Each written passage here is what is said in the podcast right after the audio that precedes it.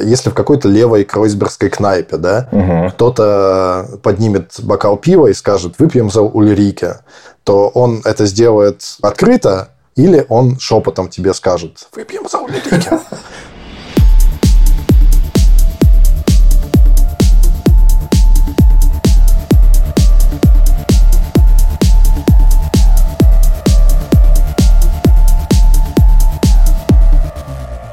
Всем привет!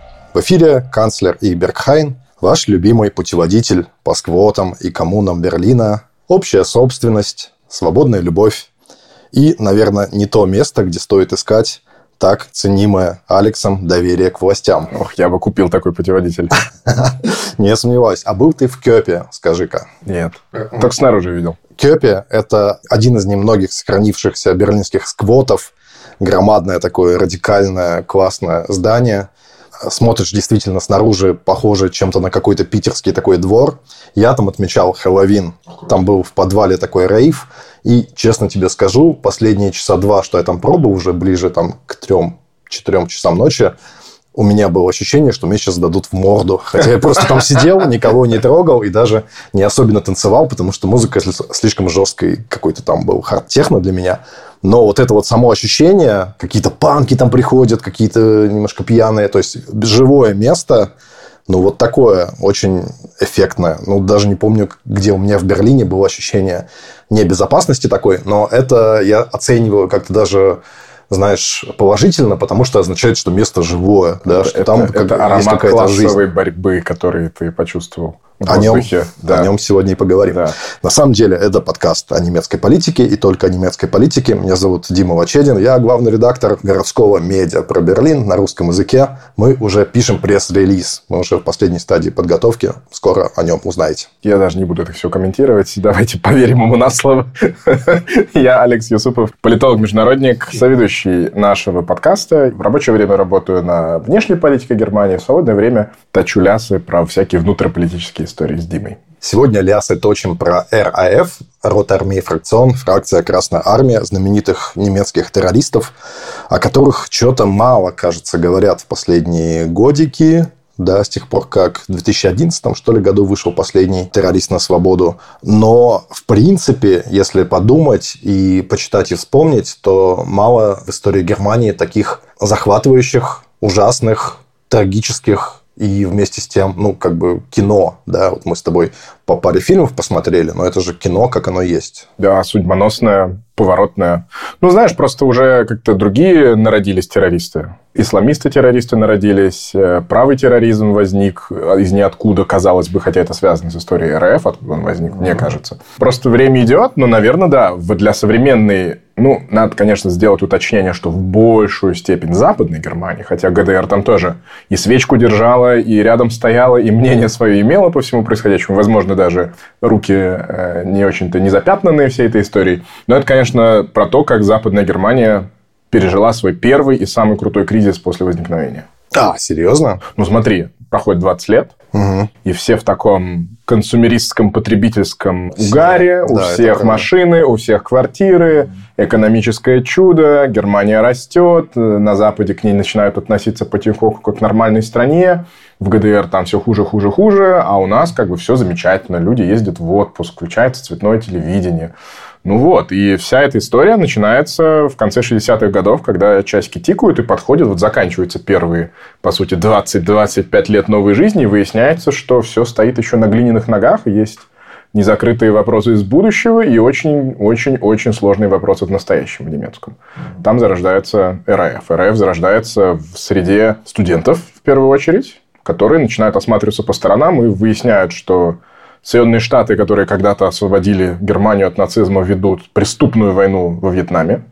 А в кинотеатрах, в телевидении, по радио, в газетах передаются непосредственно репортажи о том, насколько она ужасна, какие там жертвы, какими средствами пользуется американская армия.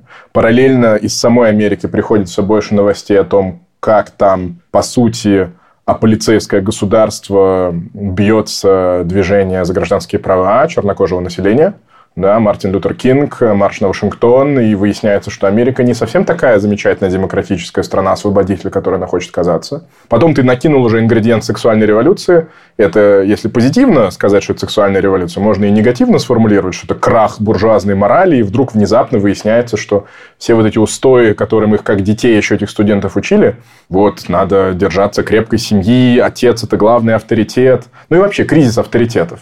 Церковь в кризисе, институт семьи в кризисе и университеты в кризисе. И вот в этой среде зарождается понимание, что черт, мир не так прекрасен, как он кажется. Да, давай э, немножко к политике чуть-чуть.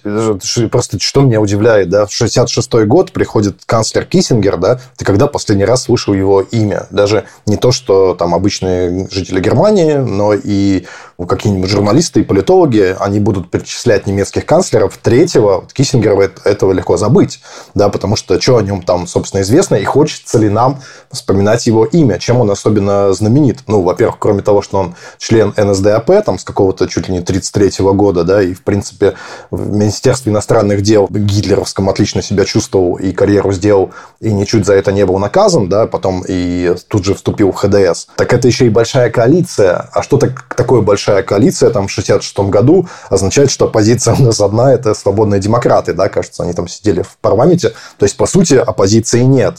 Да, и оппозиция как раз вот это те, о ком ты говоришь. О, наконец-то я сказал эту фразу, обычно ты ее говоришь.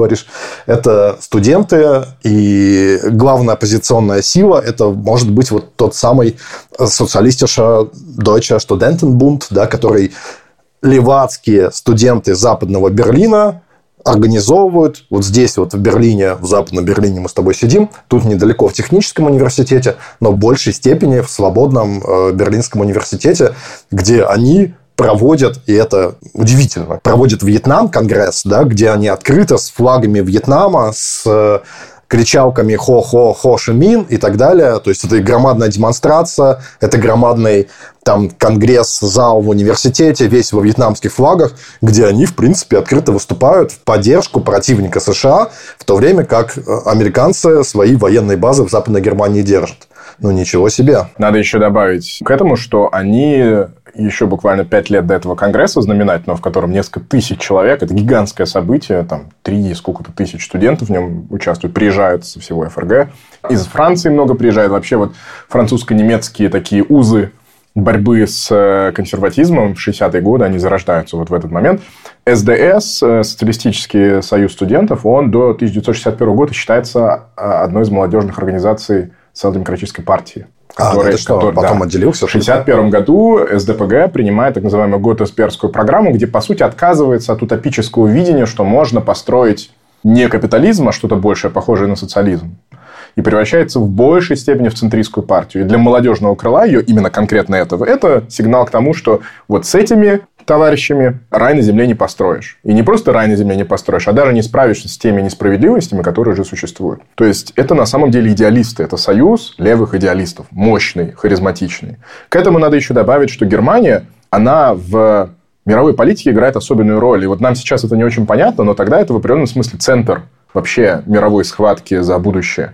И речь идет не только там о стене, о Восточном Берлине, о ГДР, о противостоянии систем. Речь идет о том, что для американской глобальной политики Германия – это поворотный пункт. В Германии находится большое количество оккупационных войск американских со своими базами, и это важный поворотный инфраструктурный пункт для политики в Юго-Восточной Азии, то есть для войны в Вьетнаме, в Камбодже, здесь э, в Рамштайне знаменитом, и в Гейдельберге, и обучение солдаты проходят, и госпиталя находятся, и командные пункты, и даже компьютерно-вычислительные первые центры стоят, которые статистику обрабатывают – одновременно это перевалочно-заправочный пункт для американского присутствия на Ближнем Востоке, для Израиля-палестинского конфликта. То есть Германия это действительно такой, по сути, авианосец, э, да, сухопутный, эту фразу я уже использовал, но в данном случае она тоже очень хорошо подходит.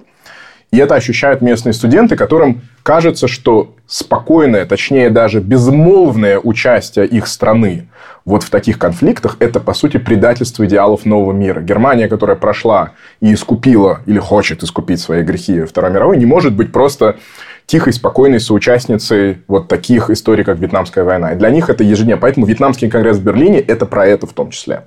Про то, как Германия и их собственное правительство, несмотря на то, что оно э, уже самое позднее, с 69 -го года, когда Кизингера убирают, и поэтому о нем часто забывают, он канцлер одного срока, да, он, угу. так, такое редко было. Угу. Сейчас посмотрим, может, к нему Шольц добавится, но пока Кизингер вроде бы единственный. Они ощущают свою ответственность за, по сути, совесть и за новый облик нации. Слушай, тут мне интересно, вот если слушаешь Руди Дучка, да, Руди Дучка – это знаменитый как бы левак, вот рядом с, тобой улица небольшая, часть бывшая Кохштрассе. Да, она переименована вроде mm-hmm. точки, да. Которая ведет к офису громадному издательства Акселя Шпрингера. В общем, когда его слушаешь, он, еще раз скажу, такой харизматичный чувак в полосатой кофте. Классной прической. Его сразу по прическе в хронике видно. Ну и по кофте этой полосатой. Я тут потом подумал, что вот в 80-х, когда появился Фредди Крюгер и Кошмар на улице Вязов, может быть, они как бы взяли, взяли эту кофту и пугает вот американских консерваторов такой как бы воплоти. Но Руди Дучка, ну, и типа красивый, харизматичный молодой студент. Короче, когда он же говорил вещи, которые явный призыв к свержению конституционного строя. Да? Он говорил, я не верю в парламентскую демократию, нафига она нам нужна, давайте мы э, там республику советов. То есть, возвращаемся к тому молодому коммунизму, который там условно в каких-то там 20-х годах в Советском Союзе пытались построить. Его-то не особо сажали за это. То есть, такие вещи говорить можно было в то время, потому что сейчас-то... Ну, сейчас можно. Сейчас об этом говорит как это последнее поколение, лет генератив. Но, наверное, надо еще еще больше добавить ощущение времени, когда хронику долго смотришь. Я посмотрел существенное количество хроники. Всем рекомендую, кстати, французский фильм «La jeunesse allemande», немецкая молодость или немецкая юность, или молодежь, я точно не знаю, как перевести. Там она, он весь из хроники, там почти нет комментариев. И со стороны иногда полезнее смотреть, чем из, собственно, немецких продуктов, а именно такой французский взгляд со стороны, там только хроника. И по хронике начинает на тебя после часа просмотра нахлынуло это ощущение, что они думали, что это их такой локальный конец света. То есть, что вот 20 лет была зыбкая реальность послевоенной демократии, а на самом деле все идет большими шагами в фашизм, который прикрывается супермаркетами, торговыми домами, красивыми костюмами. Да, убрали свастики, надели твидовые пиджаки, но при этом суть не изменилась. И это видно во Вьетнаме, это видно на Ближнем Востоке, и это видно в эксплуатации рабочих. То есть, есть такое ощущение вот у таких критиков системы, как у Руди Дучки, что на самом деле это все фасад. Да, на бумаге парламентская республика – это здорово, но она же не предотвращает зло, которому мы свидетели.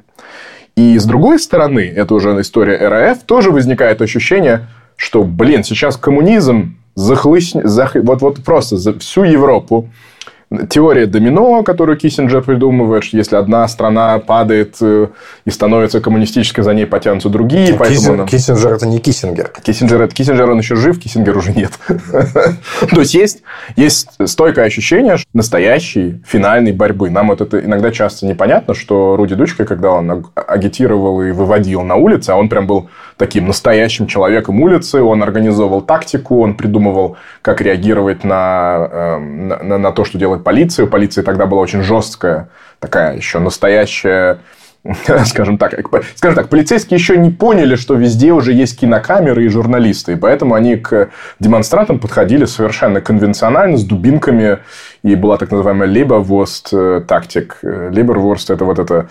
Ливерная колбаса. Ливерная колбаса, которая прям из, из своей кожи лезет, когда вы на нее давите. И вот реально это было так официальное название полицейской тактики в Берлине, что раз собираются студенты, надо их давить прям вот так, чтобы они уже сами друг друга выталкивали и убегали. То есть, это время жесточайшего насилия на улице. Да, ну, еще действительно, если так посмотреть, то время-то было достаточно поганое. Да? Тут у нас как бы нацисты приходят к власти, не особо их никто за это критикует. Канцлер, член НСДАП, да, там президент. Э, Любка тогда, тогда, кажется, был тоже недалеко от него ушел, а то и там, кажется, чуть ли не использовал труд заключенных концентрационных лагерей в гитлеровское время. И тут 67 год, приезд знаменитый Шаха, с которого как бы все началось и заварилось, да, где была там первая жертва. И мы думаем, действительно, приезжает чувак, который абсолютно, ну, тиран, деспот, все об этом знают, такой Лукашенко сегодняшний, да, его приглашают, ему делают по западному Берлину какую-то невероятную там трехдневную экскурсию, все таблоиды, там, Бильд его расхваливает, у него там жена еще то ли немка, то ли потомок каких-то немцев, то есть, соответственно, это еще и такая светская история, немножко, ах, там, красавец, там, король со своей европейской женой, красивая седина, красивая красивое платье, они там расписываются в мэрии, которая мэрия западного Берлина, это Радхаус Шönеберг нынешний, в какую-то золотую книгу гостей, да, там Deutsche Oper, вот тут вот недалеко от меня, э, там на оперу приглаш... приглашение. И они привозят с собой еще и собственную службу безопасности, да, которую изображают восхищенных берлинцев, да, которые аплодируют тому, что Шах приехал. А настоящие берлинцы, эти самые студенты, стоят вторым рядом и там негодуют, плакаты поднимают шах там убийца и так далее. Ну вот. И потом те еще чуваки э, бьют, да, они же вроде э, эти беспорядки устроили, палками бьют вот этих вот берлинцев при полном попустительстве берлинской полиции, да, то есть берлинская полиция поначалу не вмешивается. То есть это получается, если бы Лукашенко сейчас со своей службы безопасности приехал, и они бы как бы избили, ну, нормальных берлинцев, которые э, на протесты вышли. Ну, нравится такое государство? Честно говоря, к нему есть вопросики. Да, я согласен, что вот именно эти кадры, как, ну, термин для этих людей обычно используются клокеры, то есть оплоч... люди, которые ликуют им заплатили, они делают вид, что не массовка, они на самом деле приехали создавать хорошее настроение. А в немецком термин прям-таки конкретный юбельпеза. То есть персы, ликующие персы. И что смешно, этот термин после этих событий настолько уже стал просто словарным, что если сегодня вы у российского посольства увидите людей, которые каким-то образом пытаются праздновать 9 мая, их тоже будут называть ликующими персами. То есть, это прям уже э, нарицательное. В этом одном из последних э, хорошем фильме Бадер Майнхоф комплекс, кажется, 2008 года, э, Айхингера, да, там просто есть эти кадры, они отлично сняты, тут у Deutsche Oper, да, как эти э, ликующие персы своими дубинками бьют там этих берлинских студентов. И я когда смотрел, мне казалось, что это типа переборчики, думаю, ну, алло. А потом увидел в хронику, что да, так и было. Так и было. И в хронике, я не знаю насчет этого фильма, это тот фильм, который я не люблю. Мы тут с тобой расходимся. И снято очень очень много фильмов.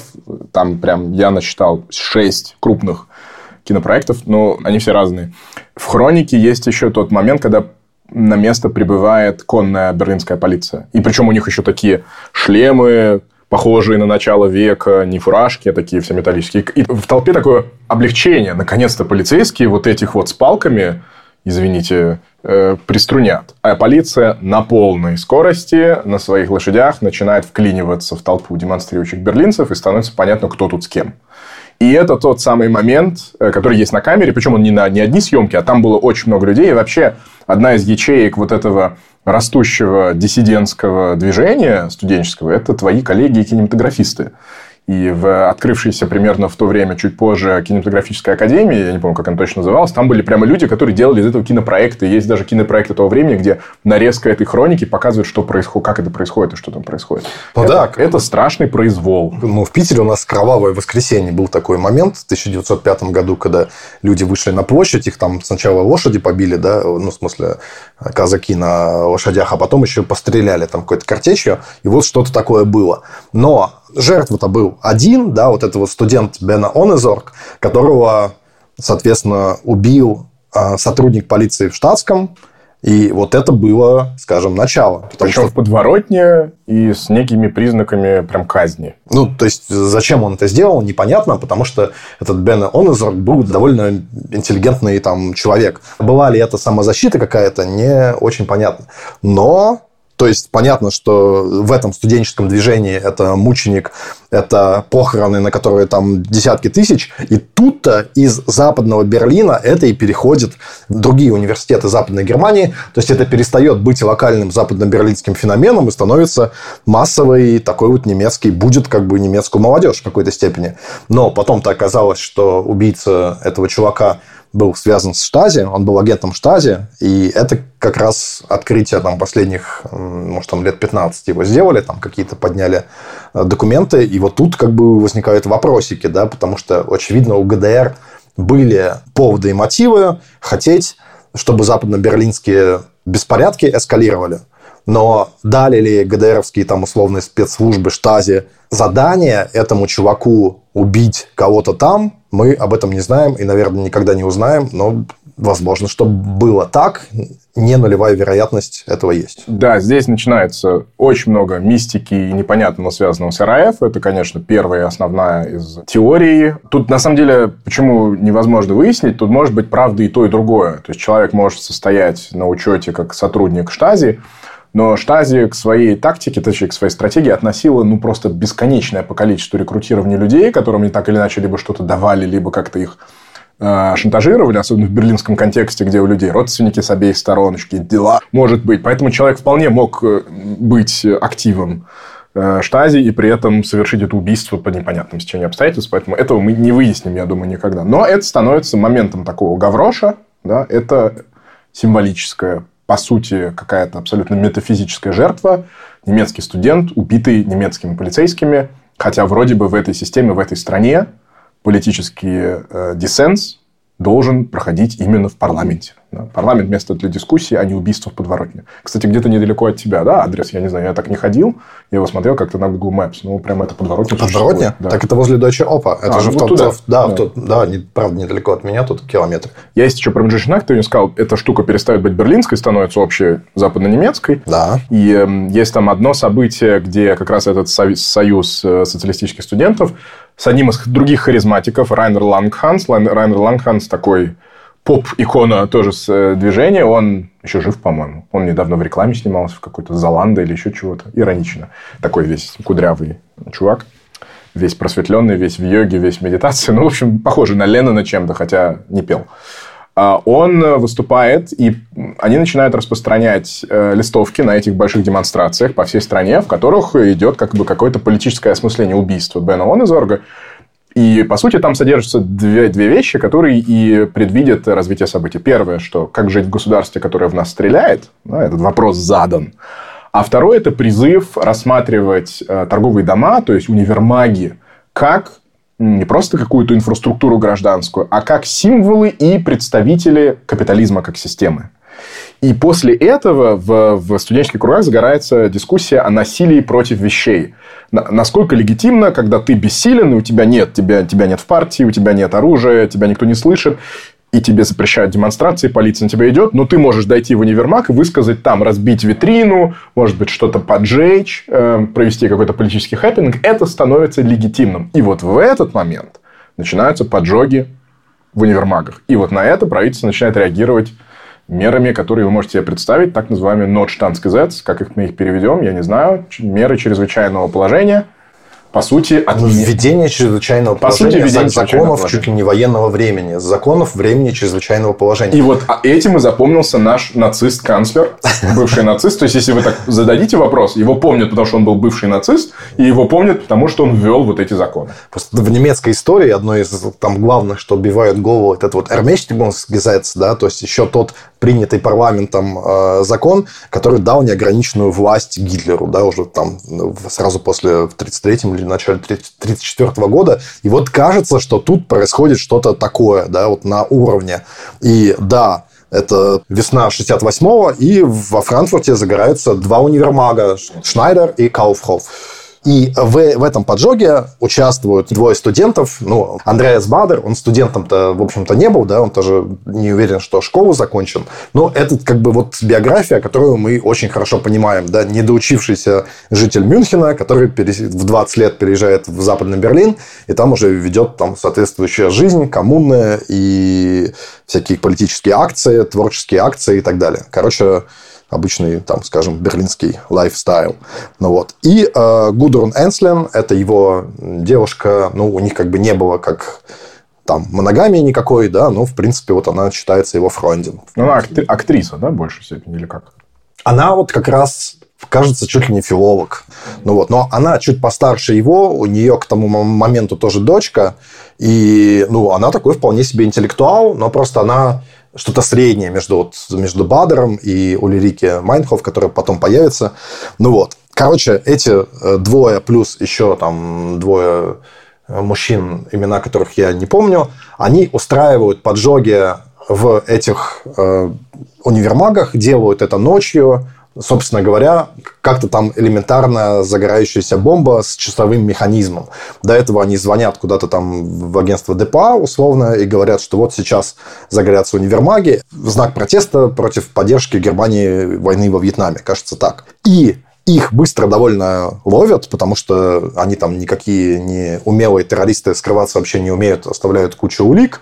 И тут начинается вот этот процесс. И этот процесс тоже Бадер-Майнхоф комплекс в фильме показан. Это просто какое-то шоу, да, потому что эти чуваки, они с сигарами, они в солнцезащитных очках, они какие-то такие немножко как будто подкуренные вот на скамье подсудимых. Они там говорят лозунгами, и их зал поддерживает. То есть вот это вот старая, кондовая какая-то Э, Западная Германия, где все такие седые люди в пиджаках, бывшие нацисты, которые говорят, если что-то, там, Ordnung muss да, и тут какие-то просто как поп-звезды, какие-то супер расслабленные люди, которые кричат, да кто вы такие, да вы там во всем виноваты, ведут себя совершенно свободно и ну, как бы... И вызывающе, я бы сказал. Вызывающе абсолютно. Кажется, Германия такого не видела еще никогда. Да, и видно и по прокурорам, и по судьям, что не понимают что делать, потому что на их э, вот такие юридическо-формальные какие-то трафаретные фразы каждый раз начинается яркий, броский политический ответ.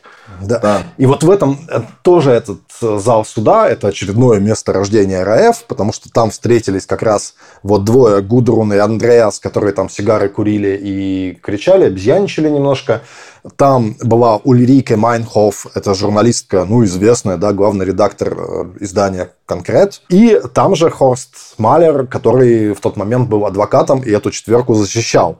Ну, знаменитый адвокат, который защищает жертв вот полицейского произвола и в том числе вот этих вот ребят, которые подожгли универмаг. В тот момент симпатии как бы всех студентов Германии и всех студентов на свете, и всей молодых людей однозначно на стороне этих чуваков. Потому что они никого не убили, да, они никого не поранили, они на сколько-то миллионов марок э, причинили ущерба, но в общем и целом это такой вот мирный, легитимный протест на фоне того, что полицейские что творят, эти старые нацисты нашего Онезорга убили. Как-то так. Да, и к этому добавляется ну, вообще тот факт про Майнхоф и Малера, надо сказать, что в отличие от двоих наших э, поджигателей, они уже публичные фигуры. Майнхоф, понятно, действительно журналистка, но и очень уважаемый публичный спикер.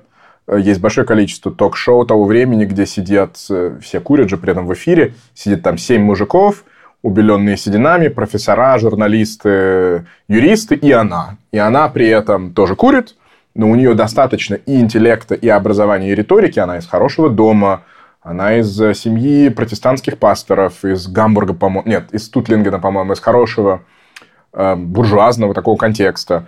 Э, она говорит чрезвычайно точно и, э, и умно. И с этим считаются в телевидении, где она выступает периодически. А ее журнал, вот этот э, конкрет, это, по сути, попытка сделать такого же уровня издания, как «Шпигель», но левее. Они прямо так об этом и говорят. Они разочарованы тем, что сам, сам Шпигель, который вроде бы должен был быть главным СМИ обновления, все больше и больше сдвигается в центр, становится буржуазным, пусть у него тоже есть история конфликтов с государством, но он недостаточно радикален, недостаточно идеаль... там мало идеализма в какой-то момент для них. Она снимает фильмы, она делает фильмы о том, как плохо ситуация у рабочих на производстве, количество несчастных случаев большое, каски не носят, страховка не выплачивает людям, если у них передробила руку на станке.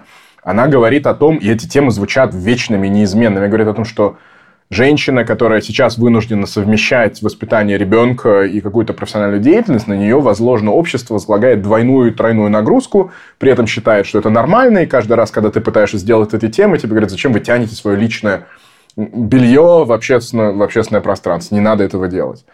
И она прямо вся, наверное, могла бы стать главным лицом эпохи. Э, у меня прям к ней очень большое уважение. И, наверное, именно ее трансформация по пути к насилию для меня так и остается загадкой. У меня нет ответа, что именно там произошло. У всех остальных мне это более понятно. Да, давай, давайте, дорогие, чтобы вы не запутались, просто это четверка, мы о ней постоянно будем говорить сейчас по порядку. Так, у нас журналисткой присутствует Ульрики Майнхоф, та, о, о ком сейчас Алекс э, говорил, ей там около 35 лет, она чуть за 30, немножко такая, ну, типа, как сказать, не толстенькая, немножко пухловатая, ну, не, не такой вот борец, да. Она очень мрачно смотрит просто ни на кого, куда-то в пустоту, очень низкий голос, приятный, красивый. Вот такой образ какой-то, не знаю, как Dead Inside сейчас вот говорят, mm-hmm. что-то вроде такого. То есть абсолютно как бы из потусторонней немножко, хотя она мама там близнецов, кажется, у нее семья на тот момент более-менее благополучная тоже с Леваком и издателем. Ну вот. И, э, в общем, короче, такой вот голос э, правды, да, вот в этом обществе мужиков, когда и голос одновременно трагедии. Ну, не знаю, какая-то Надежда Крупская или кого с ней сравнить. Да, при этом э, на скамье подсудимых у нас два весельчака, Андреас Бадер и Гудрун э, Энслин, да, которые ну, как бы вот главные заводилы, харизматики, которые просто на них приятно смотреть, э, и хочется быть там, где они, что-то с ними там замутить на рейв, поехать условно, или там машину угнать, да, они там следующие несколько лет они развлекались тем, что просто парши везде как бы воровали, и, соответственно, по, из Берлина, Западный Берлин, Западная Германия, туда-сюда на них разъезжали. Это было время, что это им даже с рук несколько лет сходило. И Хорст Малер – это такой адвокат, да, который вот человек, который пытается усидеть на двух стульях. То есть, с одной стороны, это суперуспешный адвокат, суперизвестный, неплохо зарабатывающий, который представляет там обиженных э, полицией студентов и так далее. И одновременно он, вот у него в голове концепция такого вооруженного подполья, да, может быть, по французскому, может быть, по какому-то э, вообще непонятному, по анархистскому 19 века откуда он взял вот этот вот образ, ну, не очень понятно, может быть, 30-е годы какой-то. То есть, вот образ вооруженного подполья, да, где он, вот это вот тоже такой немножко пухлый, лысоватый человек, является вот таким вот Лениным, Троцким и так далее, каким-то серым кардиналом. Хорста Малер, он вообще мне очень типа симпатичен, ну, в том смысле, что он безумный совершенно чувак.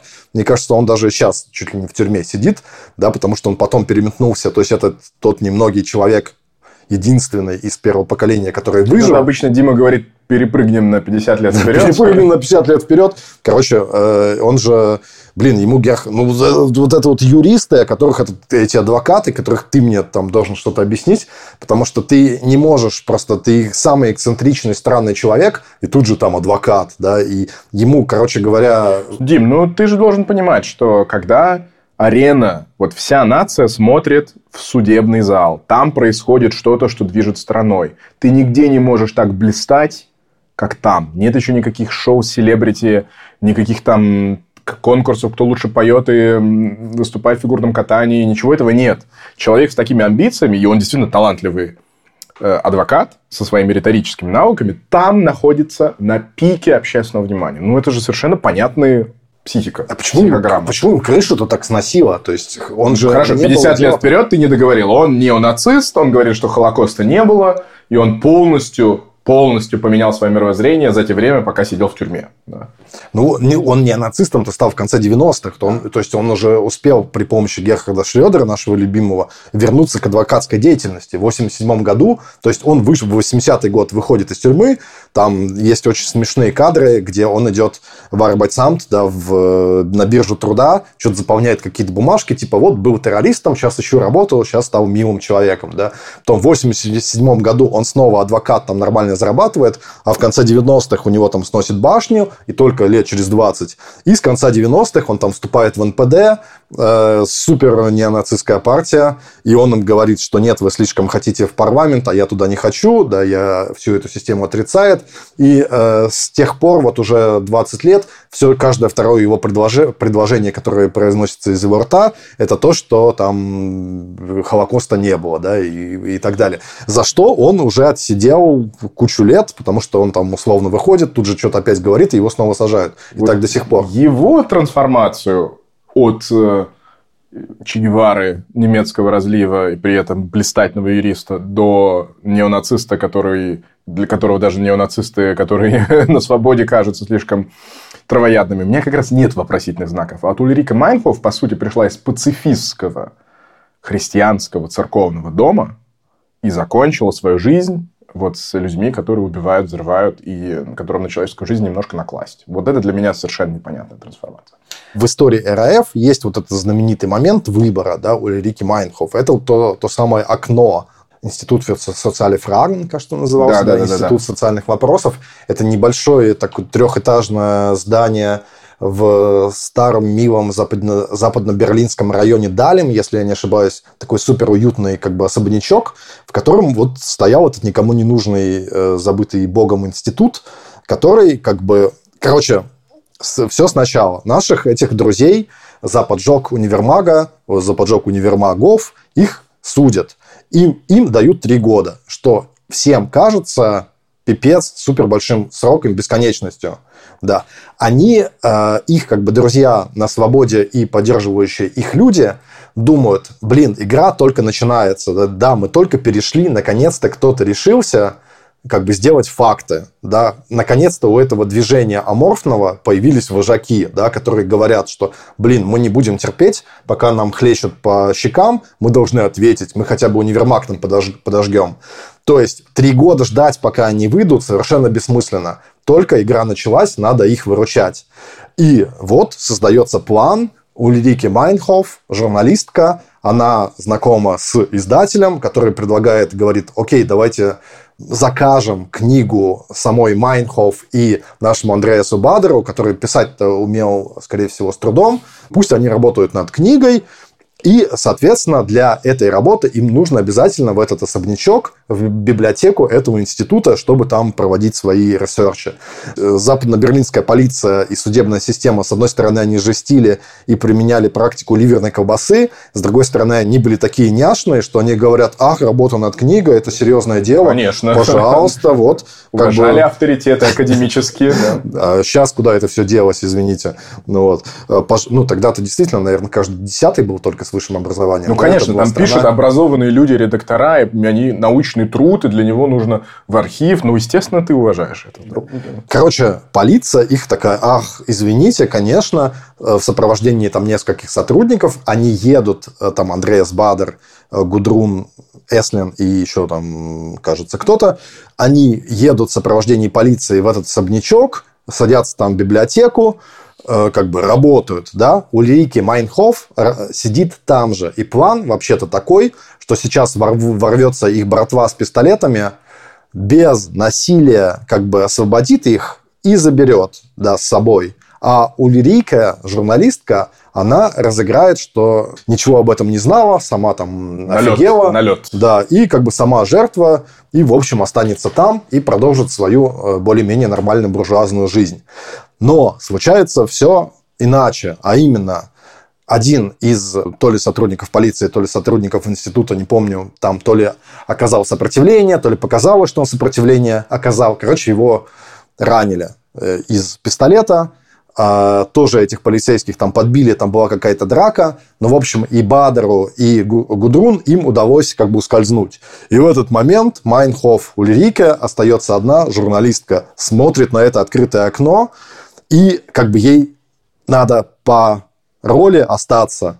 А она такая, блин, нет. Ну, не, мы не знаем, что было в ее голове. Может быть, она в шоке была, может быть, уже подумала, ну нет, уже закрутилась, мне из этого не выпутаться, потому что тут раненый, да, и как-то тоже надо бежать вместе с ними. Короче, она прыгает из этого окна и убегает.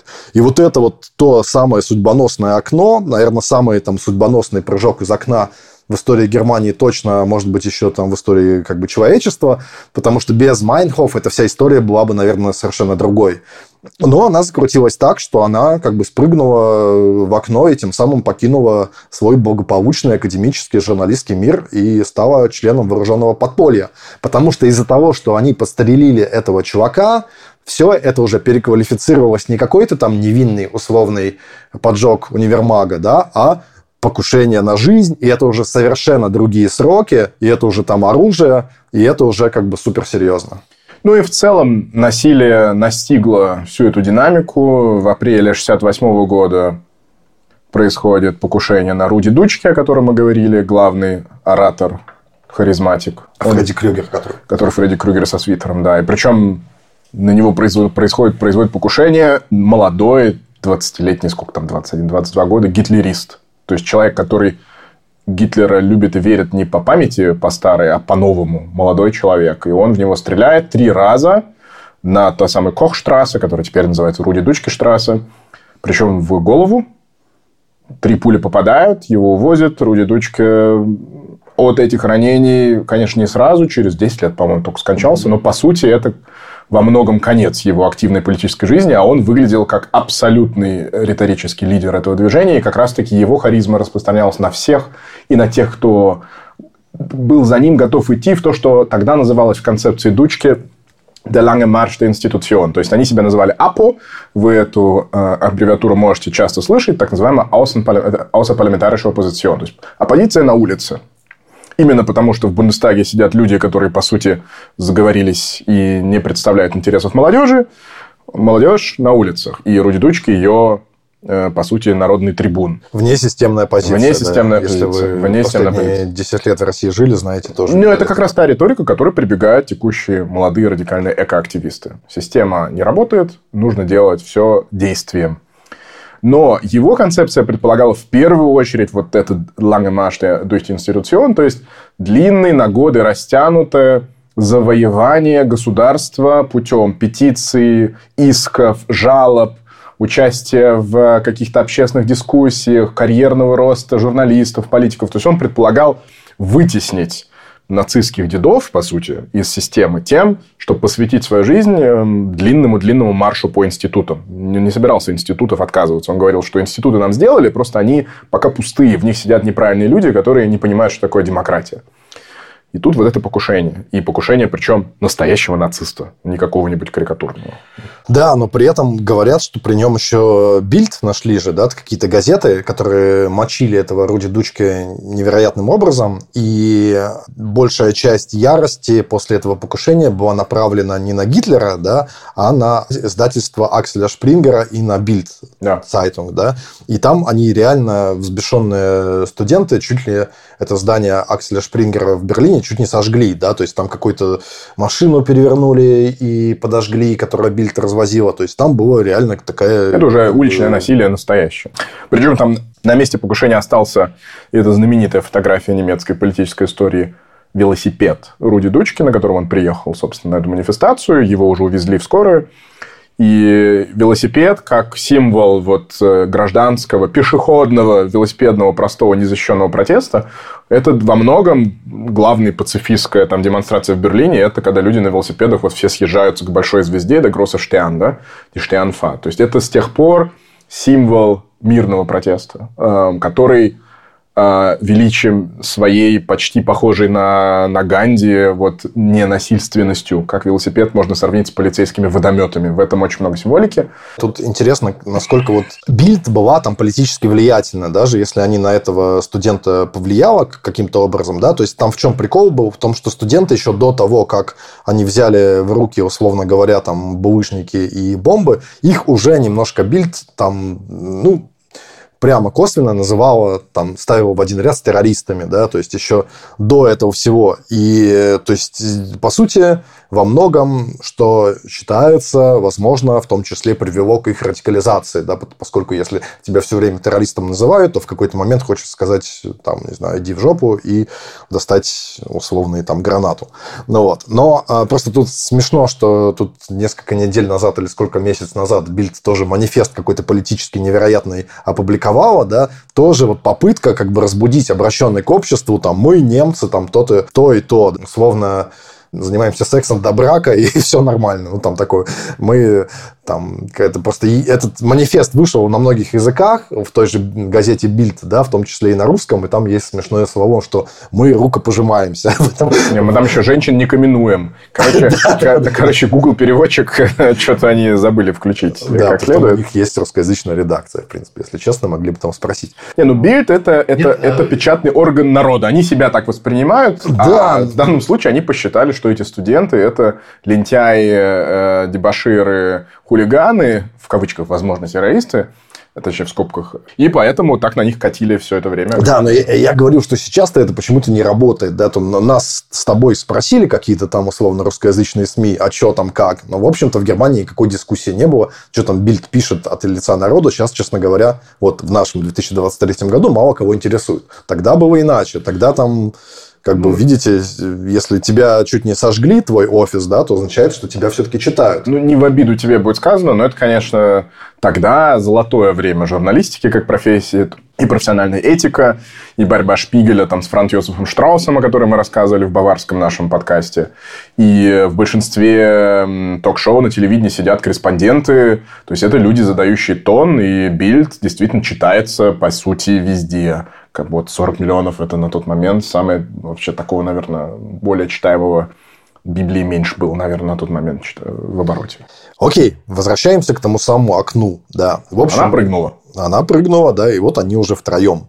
То есть Андреас Бадер, Гудрун Эслин и Улирике Майнхоф. Ну и, собственно, наш великий Хорст Малер, э, этот адвокат, который конечно, в курсе всех событий и пытается ими немножко руководить. Э, сначала, как я понимаю, как раз э, связи-то были у кого, да, у Люрики и у Малера, они как раз и обеспечивали, вот все, они как бы спрыг, спрыгнули из окна, они на нелегальном положении. Да, да. начинаются кошки-мышки. Начинаются да. кошки-мышки, они в Западном Берлине где-то там живут по коммунам, по квартирам друзей. На тот момент еще мы понимаем, жертв никаких нет. Ну, в смысле, вот этот вот то ли сотрудник полиции, он пострелен, но он ранен. Как бы смертей а, на их руках нет. Многие это все-таки залихватское как бы освобождение приветствуют, а о том, что там при этом кто-то был ранен, предпочитают не говорить. Ну, кто-то говорит, кто-то нет. Да? И тут еще э, просто забавно, что, ну, и к ним, соответственно, примыкают какие-то соратники, симпатизанты и так далее. И вот у нас вот РАФ и образуется. Тут э, мне как бы кажется еще э, интересным тот факт, что э, Майнхоф и как раз Эслин и Бадер, они как-то по отдельности занимались а, ситуацией в немецких хаймах, в домах приюта, детских домах и каких-то вот этих вот местах, где жили какие-то немецкие беспризорники, которых удивительно к тому времени было в Германии много. То есть, очевидно... Ну как, прошло всего-навсего 25 лет после войны. Ну, 25 лет вообще-то это немало. Ну, то есть, понятно, что да, это какая-то вот люди, оставшиеся без отцов во время войны, но помимо этого какие-то там еще ну, более молодые люди. Но, короче, э, там были какие-то ужасные, ужасающие условия.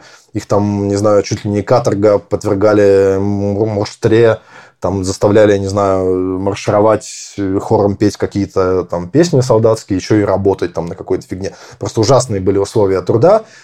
И в этих хаймах были какие-то восстания, которые этих вот беспризорников условных, которые э, жестоко тоже полиции подавлялись. И э, первое поколение РАФ, многие из него, вот как раз вот те самые там условные детдомовцы, да, то есть это был очень интересный союз, скажем так, интеллектуалов, вроде Ульрики, Майнхоф, вот таких как бы безбашенных студентов, да, типа Андреаса Бадера, но все равно из как бы из буржуазии, да, из среднего класса представителей.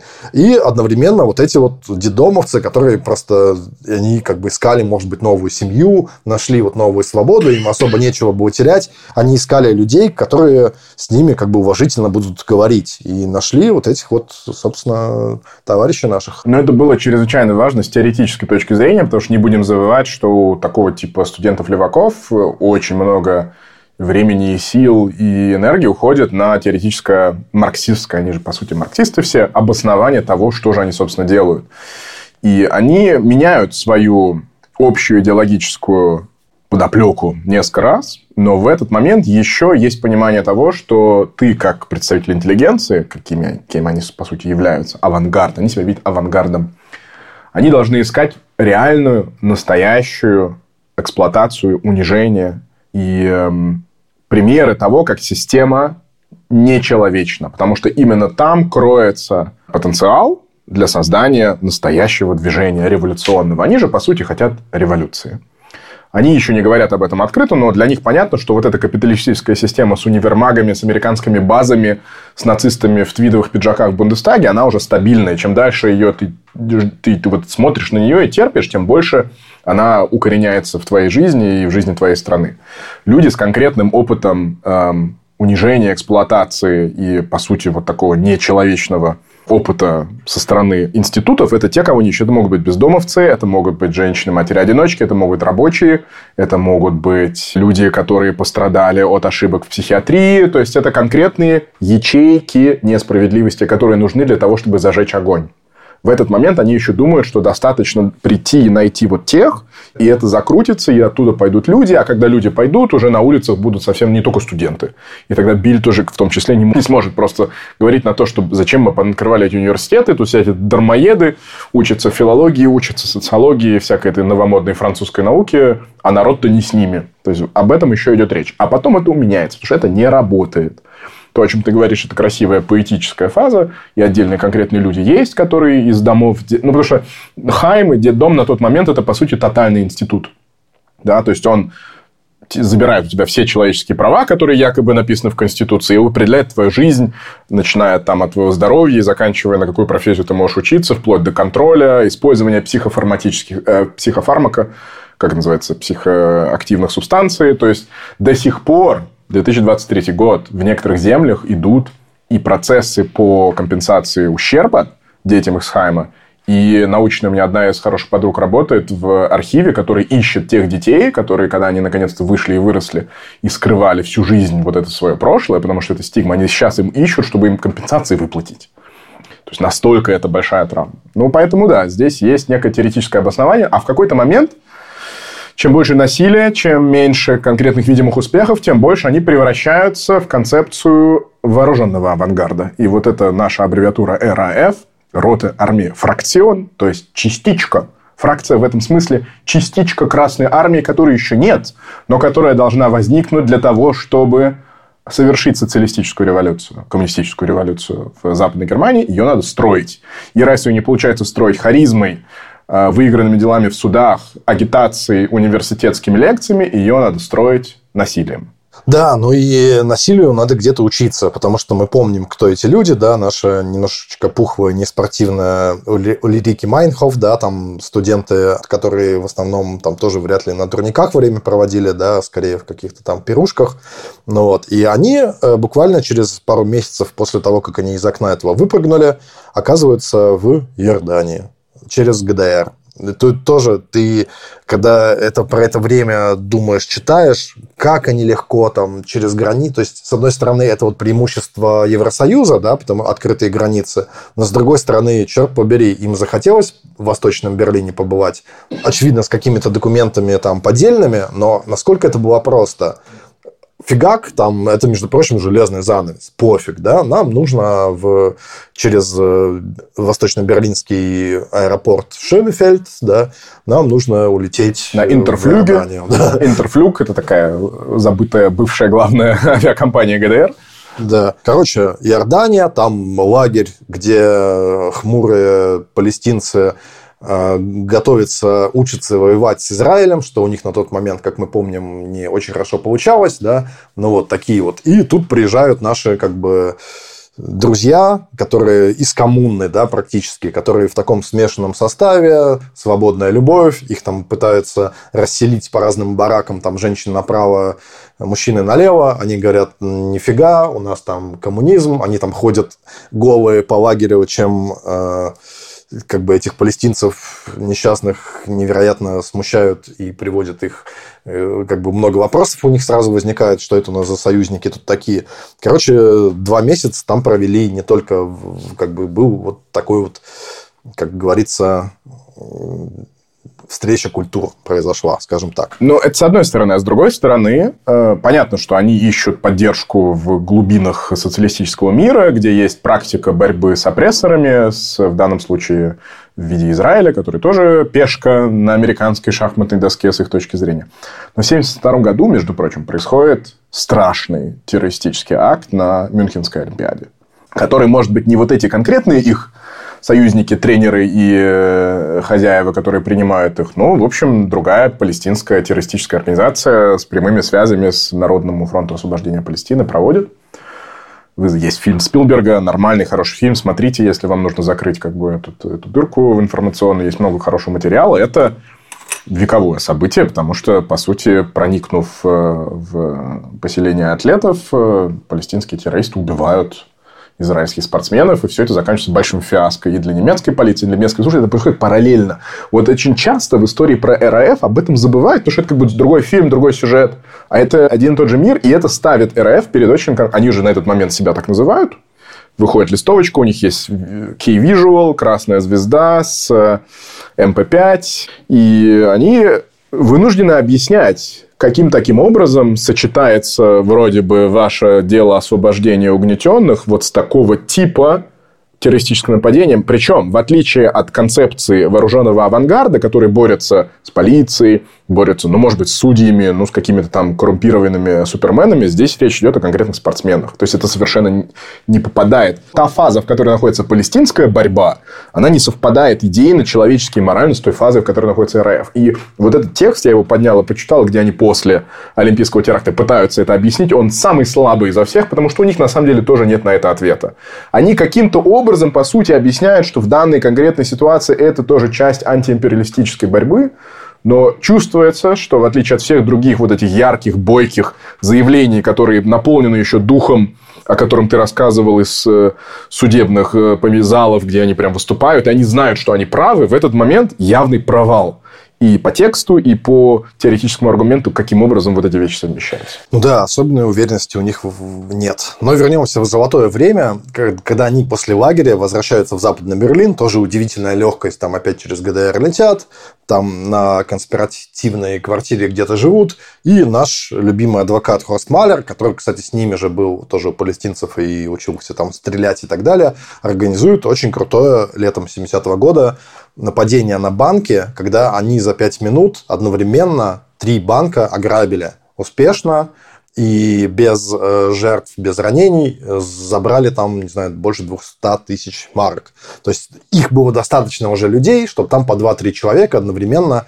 И ты думаешь, во-первых, Западный Берлин, что это было за какое-то странное общество, и нам сложно себе представить, что Тогда не было ни каких-то там сейфов, каких-то, э, не знаю, бронированных стекол, каких-то кнопок безопасности, иди и грабь, да, то есть никто даже подумать не мог о том, что вот такая вот фигня может случиться. Ну и, соответственно, западно-берлинские полицейские, которые э, были на тот момент вообще ничего, как бы любая там внештатная ситуация, может быть, студентов они бить ими могли дубинками, да, но в остальном расследовать какие-то сложные дела у них совершенно не получалось.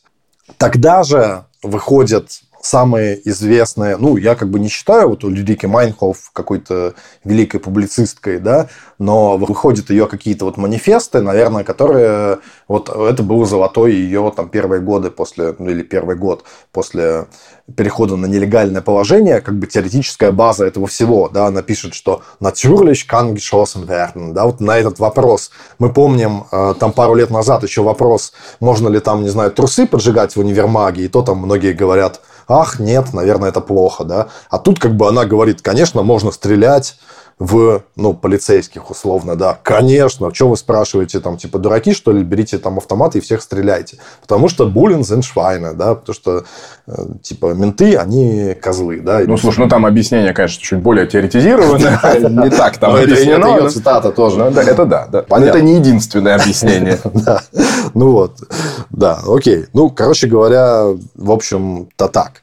И на тот момент, вот, интересно, что э, это вот то, что я тебе говорил перед э, нашей записью, и давай на тот момент, как бы этот момент немножко обговорим. Что интересно, это то, что называется вопрос, да, сколько мы уже говорим, наконец-то стоит его задать. А, под влиянием ли этих процессов, или это происходит параллельно, но Германия начинает сама меняться, да, и Германия начинает меняться почему-то не как они предполагают в сторону фашистского полицейского государства, да, а меняться, ну, как бы полиция, да, становится более умелой, но, в принципе, был пик, когда у власти оказались, ну, так случайно получили, получилось чуть ли не, там, не одни не нацисты, а тут к власти приходят, ну, в том числе и леваки, да, вот это вот Хорст Херольд, это шеф федеральной криминальной полиции, да, который сам левак член социал-демократической партии, он, его Бруно Ганс играет в этом фильме Бадер, он такой как бы умный, типа, магистр Йода, ходит и такой говорит, надо понять, там, они там не просто так это делают, надо заглянуть лезть им в голову, что они хотят и так далее.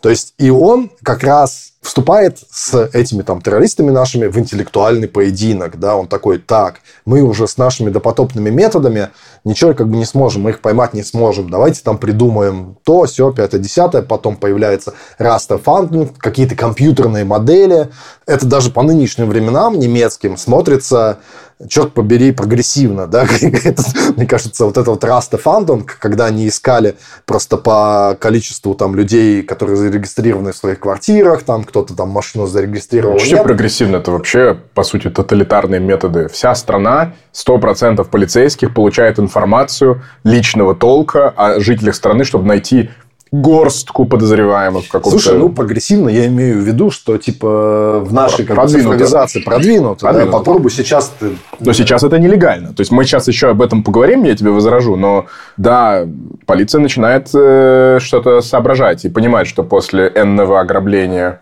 банка, после продолжающихся нападений, точнее, угнанных машин из э, фирм, которые сдают их на прокат – и, кстати, все-таки в какой-то момент э, вся эта замечательная история про Бонни и Клайда заканчивается, начинает заканчиваться кровью. И да, первые жертвы – это полицейские.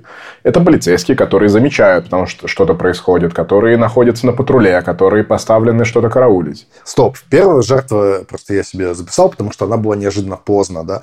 То есть, грубо говоря, нам сейчас кажется, что с самого начала это была кровь, там, кишки и так далее. Но на самом деле сначала довольно долгое время это еще объясняет, почему у них была поддержка населения. Да? Там первая жертва появилась только летом 1971 года, и это было как раз 20-летняя опять Рошель, да, и она принадлежала РАФ. Да, и это то, что потом стали там команда Петра Шельм, да, каждая следующая акция как бы осуществляла вооруженная группа имени умершего мученика, да, как бы вот.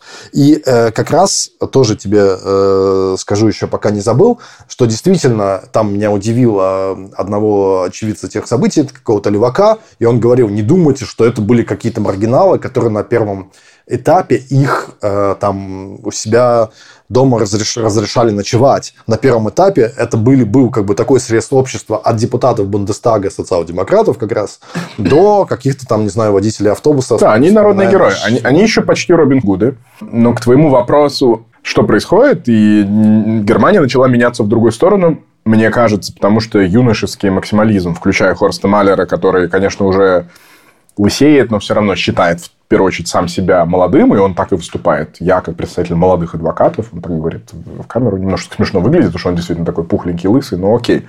Do we don't judge. Но потом ты похудел. Ну, черный юмор от Вачедина. В тюрьме он похудел. И стал, и стал неонацистом. Не, я просто специально обратил внимание, думаю, блин, да он сейчас лучше выглядит, чем, ну, в смысле, когда вышел из тюрьмы, да, там уже 40 лет, чем до этого.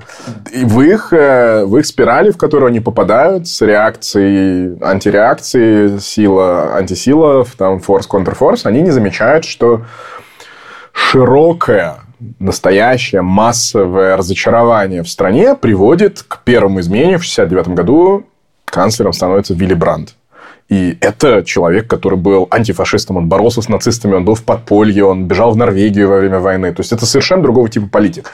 То у вас только что вот еще был Кизингер, который бывший нацист, а тут уже человек, который настоящий формальный антинацист, который под своим псевдонимом боевым становится канцлером, между прочим, вообще не его имя.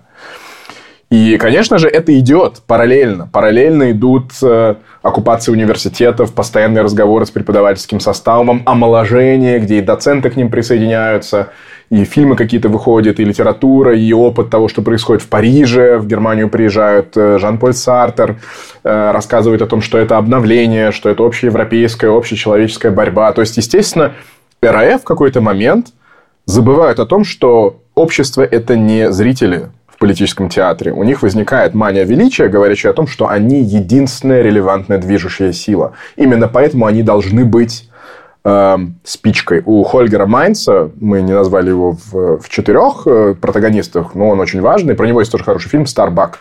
Хольгер Майнц. Он как раз кинематографист, он фильмы снимал, ну, как основное свое. У него есть очень интересный фильм, у него там, ну, как интересно, ну, студенческий, конечно, но он многое говорит. По сути, это ролик, несколько минут, в котором постоянно идет монтаж бумажной упаковки э, спичек, где одна спичка горит, а остальные еще нет. И спичка воткнута перпендикулярно, так что она потихонечку огонь подбирается к этой упаковке спичек. И каждые там 30 секунд он монтирует э, кадры схватки с полицией из разных столкновений, в том числе так называемый есть Шлахт am Теглервейк, то есть прямо у нее название называют «Битва на Теглеровском переулке берлинском», где 150 раненых, настолько там уже насилие между полицией и студентами достигает какого-то пика, и он прям монтирует. 30 секунд так, 30 секунд и огонь подползает, подползает, подползает, и неудивительно, что потом все, все эти спички загораются, и вот он мировой огонь, да, мы, вот он мировой пожар, вот он прям текст интернационала, вот он в кино. И, конечно же, они какой-то момент забывают, что вокруг них сложное большое общество все еще продолжает кипеть, бурлить и меняться. И внезапно их противники это не какие-то постфашисты, а это социал-демократы, которые еще несколько лет назад были грубо говоря, родительской организацией того же социалистического э, союза студентов. Это происходит как-то вот так, мимо, параллельно. Но они теперь противники и даже враги в тот момент, когда начинается кровь. Да, начинается поздно, я с тобой согласен, но она начинается. Ну да, это мы наш 72 год, когда у них получается организовывать супер успешные в печальном смысле теракты одновременно на военные базы американские и на гос учреждения, ну, как бы силового толка, да. да, на полицейские участки немецкие и на административные здания, кажется, просто даже не связанные с полицией. То есть э, это какие-то вот такие, грубо говоря, приморские партизаны, да, которые вот атаковали там сколько-то лет, 10-15 назад в Приморском крае полицейские участки, то есть на все, всех представителей властей рассматривали как врагов, да, и это то, с чем, где как бы какие-то более умеренные, естественно, социал-демократы в первую очередь соскакивают, потому что они как бы э, такого, такого кровища, такого мяса уже не Главное, система, не могут система начала меняться, и те же самые левые социал-демократы, которые, видимо, недостаточно левые уже для студенческого движения, они же становятся депутатами, прокурорами, еще кем-то. История Фрица Бауэра, который там в Гессене, как э, уникальный левый прокурор начинает, по сути, в аппарате все еще полностью напичканным нацистами доводить процессы против нацистов до конца. Это все идет параллельно. То есть борьба идет разными путями, разными стратегиями, разными темпами. Но РАФ уже ушел в свой полет. Он уже в космосе, он оглядывается, ему этого недостаточно. И в концепции, что они та спичка, которая должны зажечь революционный пожар – они не могут остановиться и сказать, стоп, оказывается, общество уже само начало меняться. Это уже невозможно. Ну да, но им приходится оправдывать все более, ты немножко об этом сказал, про Олимпиаду, да, все более ужасные вещи, да, то есть они уже сначала говорят, ну, типа, стрелять в полицейских это нормально, потом они говорят, что убивать полицейских это нормально, потом они просто уже перестают говорить, да, они просто убивают каких-то, в том числе, невинных там свидетелей каких-то своих там терактов, условных уборщиц, и уже им, им как бы никого не жалко, да, да, и не говорят, что ах, ужас, ужас. Они говорят, ну, типа так получилось. Лес рубят, щепки летят. Вот как раз наш этот Хорст Хервальд, хитроумный, э, как бы глава полиции немецкой новой, сам там социал-демократ, он разрабатывает план на один день, когда все еще на свободе, все первое поколение на свободе. Это операция Вассершлаг называется. Они там 31 мая 1972 года решают перекрыть вообще всю Германию. Невероятные проверки на всех дорогах, просто какой-то там, не знаю, тотальный полицейский контроль. Да? 130 тысяч полицейских в этом участвуют. И это а... почти вся полиция. То есть это не ты так говоришь для, для, для понимания каждый практически полицейский участвует в этой операции. Да, ну то есть э, вся страна и э, как бы к вопросу, к вопросу, как государство, государство, если те думают, что сейчас фашизм, государство думает, что сейчас гражданская война. Здесь э, какие-то уже фантасмагорические иллюзии с обеих сторон. То есть это не то, что одни спокойны, а другие сумасшедшие революционеры, обе стороны думают, что наступил момент решающей схватки. Ну, и это как бы очень современный подход. То есть, еще несколько лет назад никакая немецкая полиция, там, координации-то такой не было, чтобы одновременно во всех землях сделать такую, такую мощную штуку. И эта операция, она, то есть в ходе контроля никого не ловит, но террористы встревожены, перепуганы, и они приезжают на свой э, как бы тайник там в один гараж под Франкфуртом на Майне, о котором знает полиция, и она их там, в общем, ловит. Речь идет об Андреасе Бадере и Хольгера Майнц.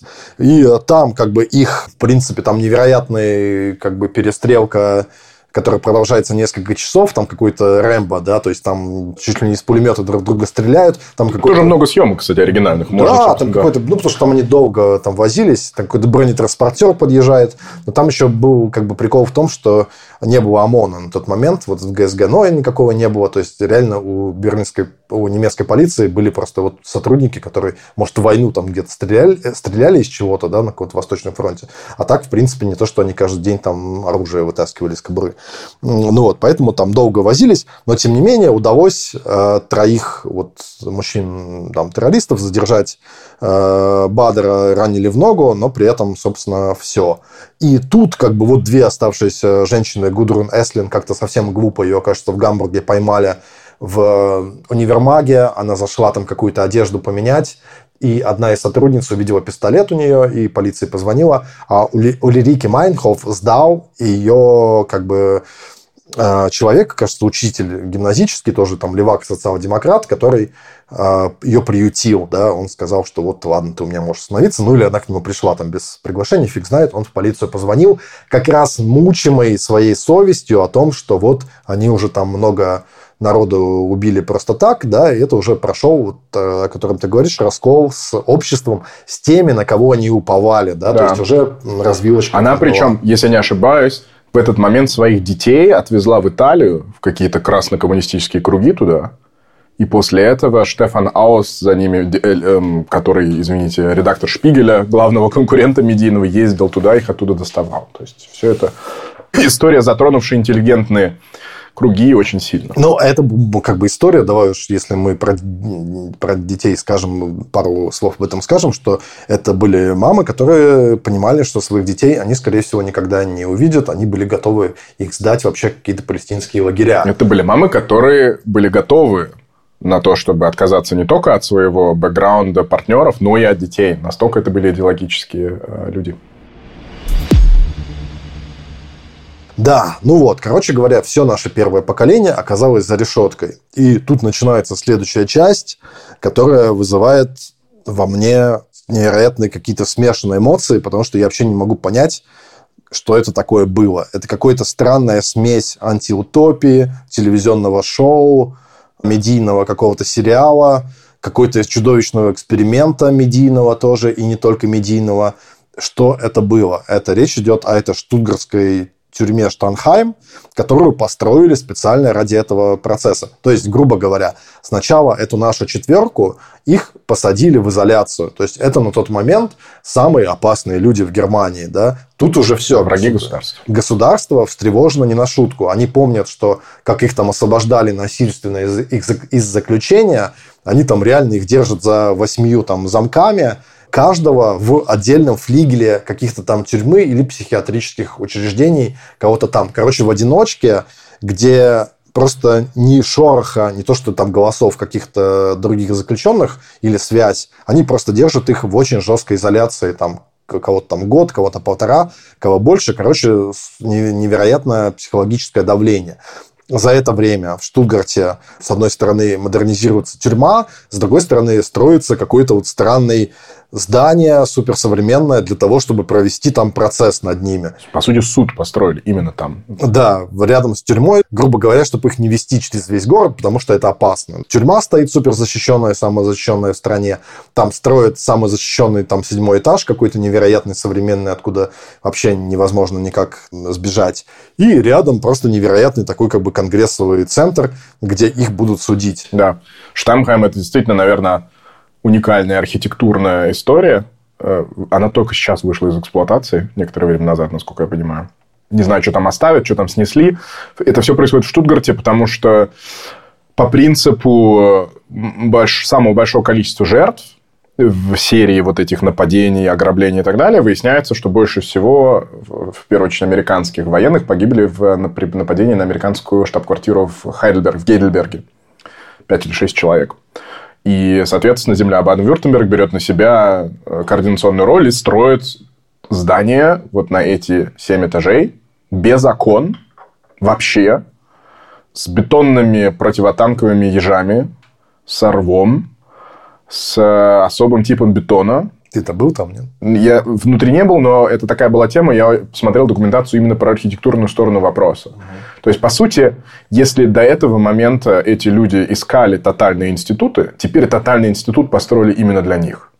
И сам факт того, как ударными темпами, между прочим, построен этот суд, он и показывает вот тот уровень и психоза, и обеспокоенности. И действительно, это не это не показуха, это настолько немецкое молодое все еще государство, молодая республика чувствовала, что если сейчас она не справится с этим кризисом, то под вопросом стоит вообще сам факт ФРГ, работает эта страна или нет. Вот настолько тюрьма Штамхайм и это здание специального трибунала об этом говорит. Ну да, даже по нынешним меркам смотрится суперсовременно. Кажется, что там роботы какие-то будут летать и охранять. Но при этом, как бы, это абсолютно ну, поведение властей и поведение там, всех органов юстиции, оно просто какой-то логике не поддается. То есть, с одной стороны, их сначала держат в жесткой изоляции, они там все сходят с ума, и это действительно похоже на пытки. Да, с другой стороны, после этого всего, чтобы они вообще согласились участвовать в процессе, да, их э, привозят в эту тюрьму, где дают им там целый этаж, на них одних, где им разрешают быть вместе, то есть нет вот этого разделения на мужчин и женщин, пожалуйста, тусуйтесь вместе сколько хотите. На самом деле, как бы, вроде как, в Штанхайме никаких уже пыток не было, а наоборот, им там просто они иначе бы отказались по процессе принимать участие, они там условно красную икру кушали ложками, уже там, не знаю, курили сигары, все что угодно. И действительно, как бы, но вот этот вот остаточный принцип, да, они, естественно, себя изображали еще жертвами тюремной системы, кем они в какой-то степени являлись, просто на момент штутгартский это уже как бы все закончилось. Они уже вместе там тусовались э, и чувствовали себя в этом смысле довольно неплохо, да. Опять-таки мы помним про этот процесс, где они курили сигары и выглядели супергероями в солнцезащитных очках, сейчас произошло примерно то же самое. То есть на процессе они вели себя максимально расслабленно, свободно, и как бы продавали обществу вот эту версию, где их действительно пытают. Но просто давай уж скажем, что вот пять главных участников процесса, да, через несколько лет в живых не осталось никого из них. И все они погибли в рамках э, немецкой пенитенциарной системы наказания, да, то есть да, с одной стороны, можно сказать, что все это там, типа, сами решили из своего упрямства и как бы из-за своих каких-то человеческих качеств, потому что все это было, ну, так или иначе, самоубийство.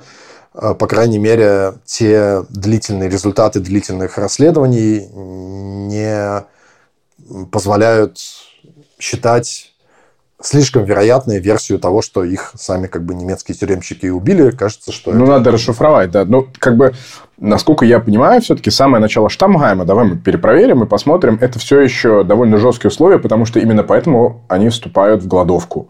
И именно от голодовки умирает Хольгер Майнц в 1974 году единственный. Он первый человек, который вот един... и, он, его, и его не спасли, хотя он уже в полностью контролируемом э, каком-то environment, да, то есть, в принципе, люди, которые голодают, не должны умирать, в последний момент их можно спасать. Но он как раз не в Штайнхайме содержался. Он...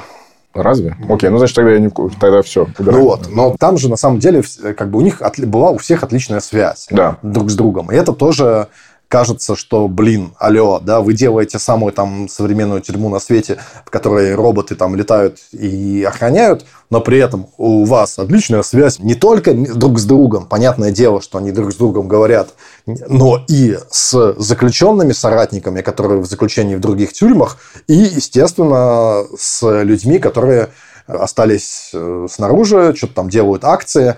И все, 72 года, когда они оказались за решеткой, это уже как бы там кто-то там грустная шутка, что это уже не РАФ, а ББФ, да, то есть Бадер Бефрайungsфракцион, да, фракция освобождения Андреаса Бадера, ну и как бы прочих, потому что все, они забывают, что они там пытаются разжечь мировой пожар революции, они забывают о том, что они там, не знаю, помогают дедомовцам, женщинам и все такое, они такие, так, надо спасать чуваков, потому что Бадер, он как бы, ну, как бы это типа сам такой вот типа деспот, тиран. Как Секс-символ. Ну, в том числе, да.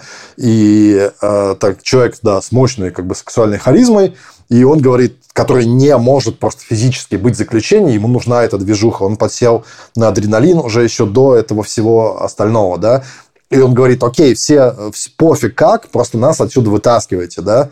И это же был э, как бы момент, который их всех раззадорил. Это история с Петером Лоренсом, да. Это конкурирующая и смежная организация, тоже левацкая, э, там, Bewegung, да, или как назывался, фронт, или движение 2 июня. Bewegung Zweiter Juni, да. Угу.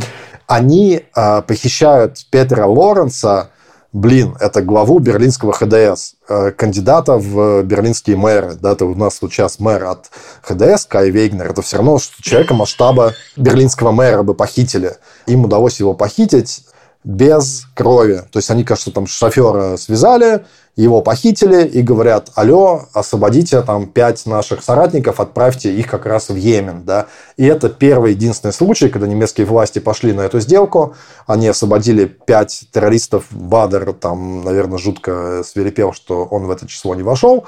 А они их отправили в Йемен, Лоренса нашего отпустили.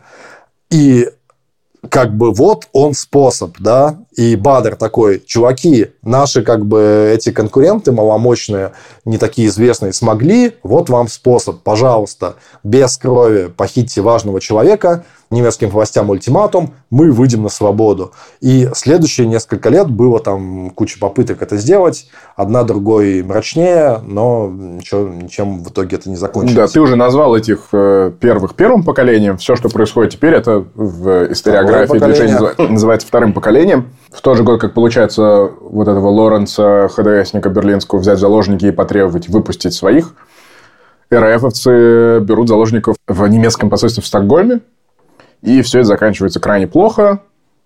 Там погибает несколько заложников. И сотрудников посольства. Сотрудников посольства. Взрывается бомба, которая, видимо, не должна была взорваться из-за дилетантизма людей. И вот это уже, в общем-то, такое да, предвкусие того, как будут выглядеть попытки освободить своих Короче говоря, после этого случая с Лоренсом, потому что эти террористы освобожденные, они вернулись, как бы, они вернулись в Германию и начали тоже участвовать в терактах.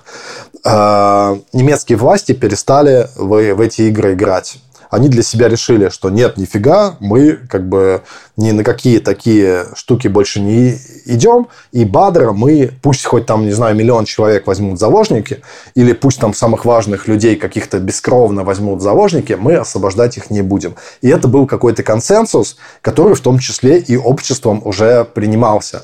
Потому что про Лоренса можно было сказать, а, вот вы какие капиталисты, да, ваш там консерватор-политик попал а, не знаю, в плен, вы все для него сделаете, да, в этой картине мира, чтобы его вытащить, да. Вам просто а, жалко не будущих там жертв террористов, а жалко вот своих этих консерваторов Бонс, да.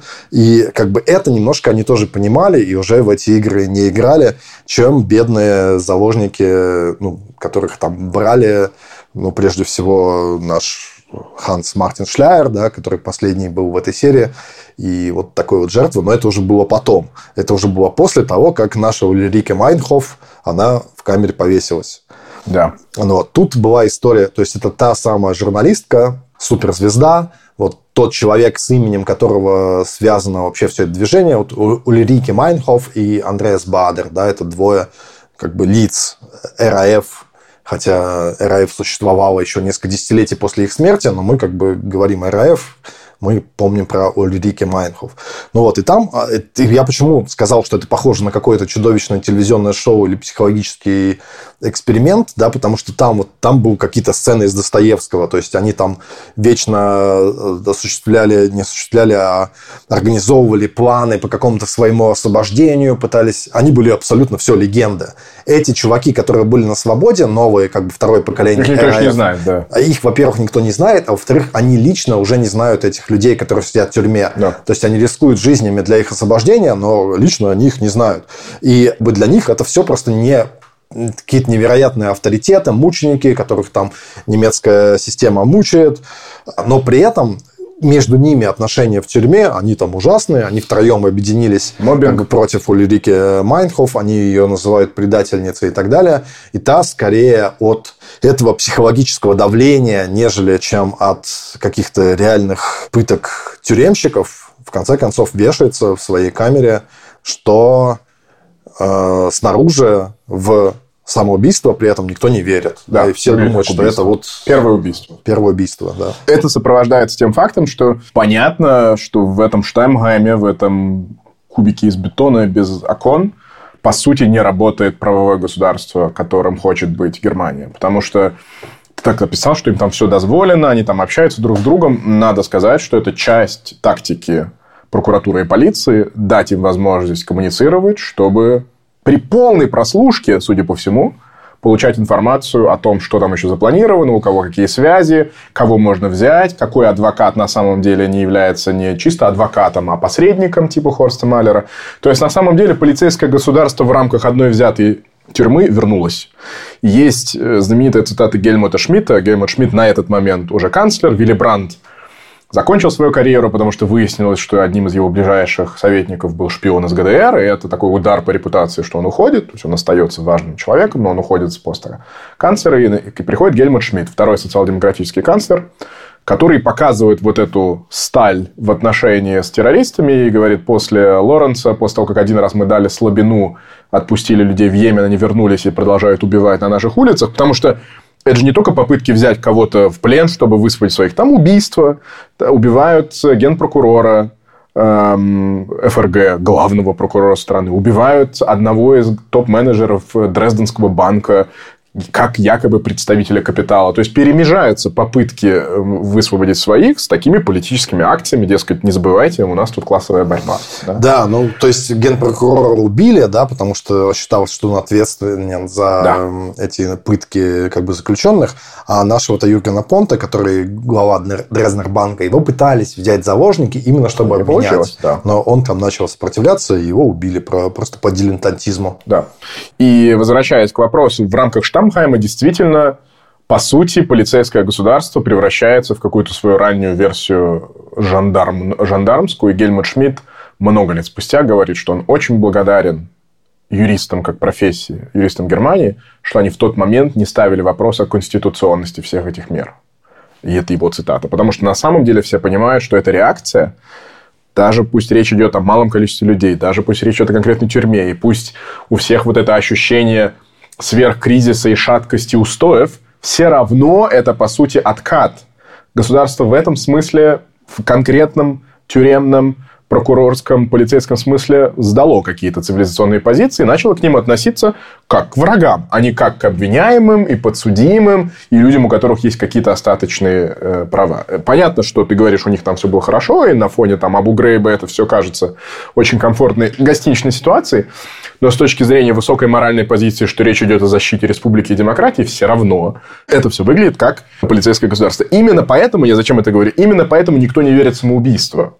Потому что снаружи это все равно кажется как частью тактики дожимать, докручивать, вытаскивать информацию любыми средствами бороться с РФ. Ну да, если ты, ну, если ты прослушиваешь и знаешь о том, что готовится самоубийство да, в, в ту дату и не вмешиваешься, то в принципе можно говорить о мере твоей ответственности. Да? Более того, после того, как она повесилась, в тюрьму же приходят письма, их, конечно, там люстрируют, но туда начинают поступать письма из населения с петлями для остальных.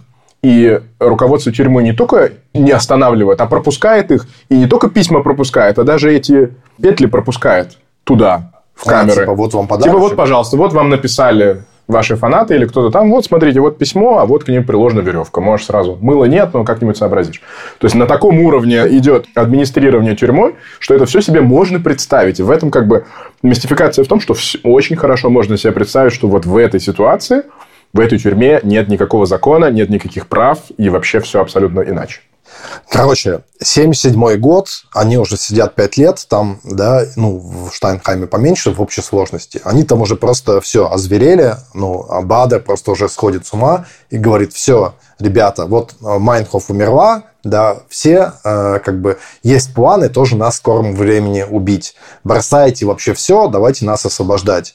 И вот тут вот идут вот это вот тот, тот э, сам называемый Deutsche Herbst, да, серия терактов, убийств и заложников, которые Германию всю потрясли с единственной целью освободить этих вот чуваков. А как ты понимаешь Deutsche Herbst вот для тебя? Deutsche Herbst, чтобы вы понимали, это немецкая осень так называется. Этот Я год. не знаю, почему так назван. Исторически он назван именно по фильму «Deutschland im Herbst». То есть, это uh-huh. фильм, снятый всем фильмом. Клюй, кажется, да, да? В том числе это попури, где большое количество режиссеров пытаются осмыслить, что происходит. И название фильма просто «Германия осенью». Но он перекомпонован вот в эту формулировку «немецкая осень», и она очень сильная, как формулировка, потому что, мне кажется, она очень точно, без лишних слов – передает вот это ощущение, что лето прошло, и надежды все закончились, и мы стоим перед зимой. И, возможно, вот эта новая молодая демократия в ФРГ, она вот сейчас она закончится. Либо загорится гражданская война по-настоящему, либо действительно наше государство превратится в фашистское. И как бы вот 77 год, про него обычно рассказывают, это пик вот всего то, о чем мы так долго говорим. Именно поэтому эта осень, она начинается когда-то там раньше. Быть консервативным политиком в то время – это просто смертельно опасно. Или быть топ-менеджером. Да? Сейчас вот топ-менеджеры, чтобы они не сделали, все как бы нормально. Или прокурором. Да? Ну, вот. А тогда эти люди, это были просто смертники. Но тут можно задать вопрос, почему как бы им всем бронированные автомобили не дали, да, потому что как не посмотришь какой-нибудь там сюжет исторический, говоришь, вот, несмотря на то, что он сам работал в Даймлере, э, бронированного автомобиля у него не было. И ты думаешь, ну ладно, потому что их просто расстреливали все автоматами э, как бы в автомобилях, да, это была такая вот тактика. Ну вот, то есть с Юргеном Понта из Дрезнер банка не получилось, и тогда как бы все понимали, что следующий на очереди это Ханс Мартин Шляер. Я да? тебе поделюсь из своего афганского и другого кризисного опыта. Бронированную машину всегда сразу видно э, прям невооруженным глазом. Поэтому тут у тебя парадокс. Если ты садишься в бронированную машину, то тебя еще легче вычислить. А броня – это, по сути, покупка времени. Это не гарантия. Да, тебя не убьют с первой очереди, но если у людей все подготовлено, у них есть три автоматчика, то они эту бронь, по сути, изрешетят. То есть, по сути, решение вешать бронь на машину – это в том числе решение сделать более видимым себя. Может быть. Но, тем не менее, как бы немецкое общество или немецкая политика, она пребывает вот в этом Шоке, состоянии ужасе, несколько, несколько да. дилетантизма. То да. есть, там на всех этажах как бы кажется, что, блин, алло, как вы сделали вообще, как вы допустили такую штуку? Потому что все понимали, что Ханс Мартин Шляер, он под угрозой, да, это такой чувак, который в СС был, да, а сейчас глава немецких работодателей, то есть самый как бы такой вот, ну, представительство, да. Самый есть, капиталистический капиталист. Самый капиталистический капиталист, и как бы он еще и был в СС. С прошлым. Да, еще и сам такой как Дима, это тебе кажется, что это очевидная цель? Их таких было не очень мало, они были... В этом-то и фишка, понимаешь, что на самом деле среди элит много людей с, э, со сомнительным прошлым. Ну, ему как бы дали дополнительную в любом случае охрану, да, но его все-таки решили как бы брать. Задача была его взять живым, да, то есть у тебя четыре охранника, у тебя автоматы, попробуй, как бы. И это одна из тех как бы успешных действительно акций, которые с налета у них получилось. Всех там расстреляли, не знаю, тысячи просто зарешетили, да. Его живым взяли и э, в заложники, собственно, в Кёльне Просто они понимали, что там в Кёльне, ты помнишь, наверное, там такая социальное жилье, словно там 60-х, 70-х, такие большие многоэтажные дома. Однотипные, с, да. Да, с закрытыми гаражами, где-то которые в подвалах. То есть там в этом гараже можно легко кого угодно там ночью привести, обменять, там сразу лифт, на лифте куда-нибудь на пятый этаж, и никто там не узнает никогда, что там тут содержится, что там можно просто тюрьмы делать, ужасно мороз по коже. Ну вот, они этого шляера, естественно, как бы наши бадры компания такие, ага, типа, Приз мы взяли. Юху, да, взяли, да, да. Взяли того чувака, который по их логике точно любой там немцы, эти капиталисты у власти, они обменяют. Они этого чувака не предадут, потому что так они устроены. Это их логика. И одновременно палестинцы тоже по просьбе, по горячей просьбе там чуваков из РАФ, они захватывают немецкий как бы рейс. То есть это было два механизма давления. То есть это было с одной стороны Шляер, и одно, одновременно 90 заложников в этом люфтгансовском рейсе, который летел из Майорки во Франкфурт. И там уже летел как бы немецкий средний класс. Просто, ну, типа... Из Майорки, из отдыха. Да, отдыхающие. Там четыре палестинца, двое мужчин, двое женщин. А, они берут их в заложники и тоже требуют освобождения, тоже там обмешиваются там бомбами всякими, и требуют освобождения наших РАФовцев. Братьев из РАФ. Да-да-да. И, соответственно, иначе всех там взорвем. Вот тут как бы действительно немецкие власти оказываются в ситуации, прямо скажем, ну, не позавидуешь. Да? С одной стороны, что делать? 90 человек, да? с другой стороны, важный, как бы невероятный чувак, с третьей стороны, эти террористы, ради которых построили там целый зал, тюрьму, что их теперь отпускать, ну, ситуация, прямо скажем, сложная. За эту неделю уже Гельмут Шмидт успевает сказать, что нет, никаких обменов, ни, никого мы не отпустим, и с террористами мы не, не будем вести никаких переговоров. И в этой хронике, которую я смотрел, интересно, много в новостях опрос населения на улицах. Типа, что, как вы думаете? И вот потом, когда угоняют самолет, они добавляют этот вопрос, а что, с ними тоже так всех пустить на ветер? И существенно, я не могу сказать, не репрезентативно, это выбор, это просто хроника. Да? Люди подходят, спрашивают в Берлине и в других городах. И люди об этом много думают. И говорят, если мы сейчас поддадимся, то что будет следующее? Как будет выглядеть наша жизнь, когда четверо вооруженных могут, по сути, ставить наше правительство на колени? И этим вопросом заняты многие умы. И это, наверное, тот самый момент, в котором с обеих сторон есть ощущение полного шоу-дауна. Все, все решается в эти дни. Ставки сделаны. Ставки сделаны. Самолет по-моему, заправляется в Риме, потом летит. Ой, в... и вот и он там летал. Он летал 10, там. 10 рейсов, потому что никто там из арабских стран их там сильно не хотел принимать, с одной стороны, да. никто не хотел брать на себя ответственность. Они там мотались по миру, и в этот момент у Германии уже был ОМОН. И за да, ними ТСГСК-9, да. да. И они, как бы, эти ОМОНовцы немецкие, которые ни разу не были еще опробованы ни да. в чем, они летели тоже за специальным самолетом и ждали, как бы, когда у них будет да, возможность... возможность освобождения заложников. И это тот момент, когда иллюзия РАФовцев о том, что нет в Германии э, никакой демократии, это все разноцветные представители одного империалистического клана, она очень иронично, по сути, начинает сбываться, потому что по телевидению выступает Гельмут Шмидт и Гельмут Коль вдвоем. Один за другим. Один лидер нации, избранный канцлер, второй лидер оппозиции. И оба, по сути, одним и тем же текстом говорят, что ни шагу назад, никаких поддав... в поддавки мы не играем, террористы не поставят нас на колени. И современная Германия – это не та страна, которую могут э, вертеть, крутить с собой какие-то террористы. И, по сути, тем самым возникает вот этот самый политический мейнстрим. То есть, если до этого момента кажется, что страну бросает, и она не понимает, кто она такая, вот поколение нацистов уходит, приходят новые студенческие протесты, в этот момент возникает, по сути, политический класс, которого до этого момента, мне кажется, еще нет. То есть, то, что мы сейчас рассматриваем как мейнстрим, оно зарождается в 1977 году. Да, согласен. Но это, с другой стороны, просто давай уж не будем как бы темнить, расскажем, что произошло. Да, Короче, true crime так true crime, да?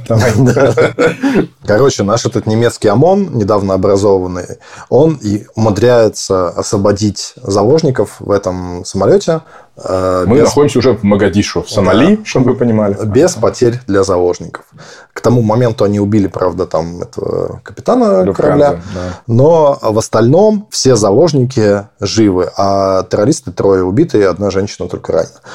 А, в этот момент во-первых, это феноменальная реабилитация немецкой полиции. Наверное, самый большой их успех в истории. Ну, ну особенно, опять же, последняя память – это Мюнхен 72 да?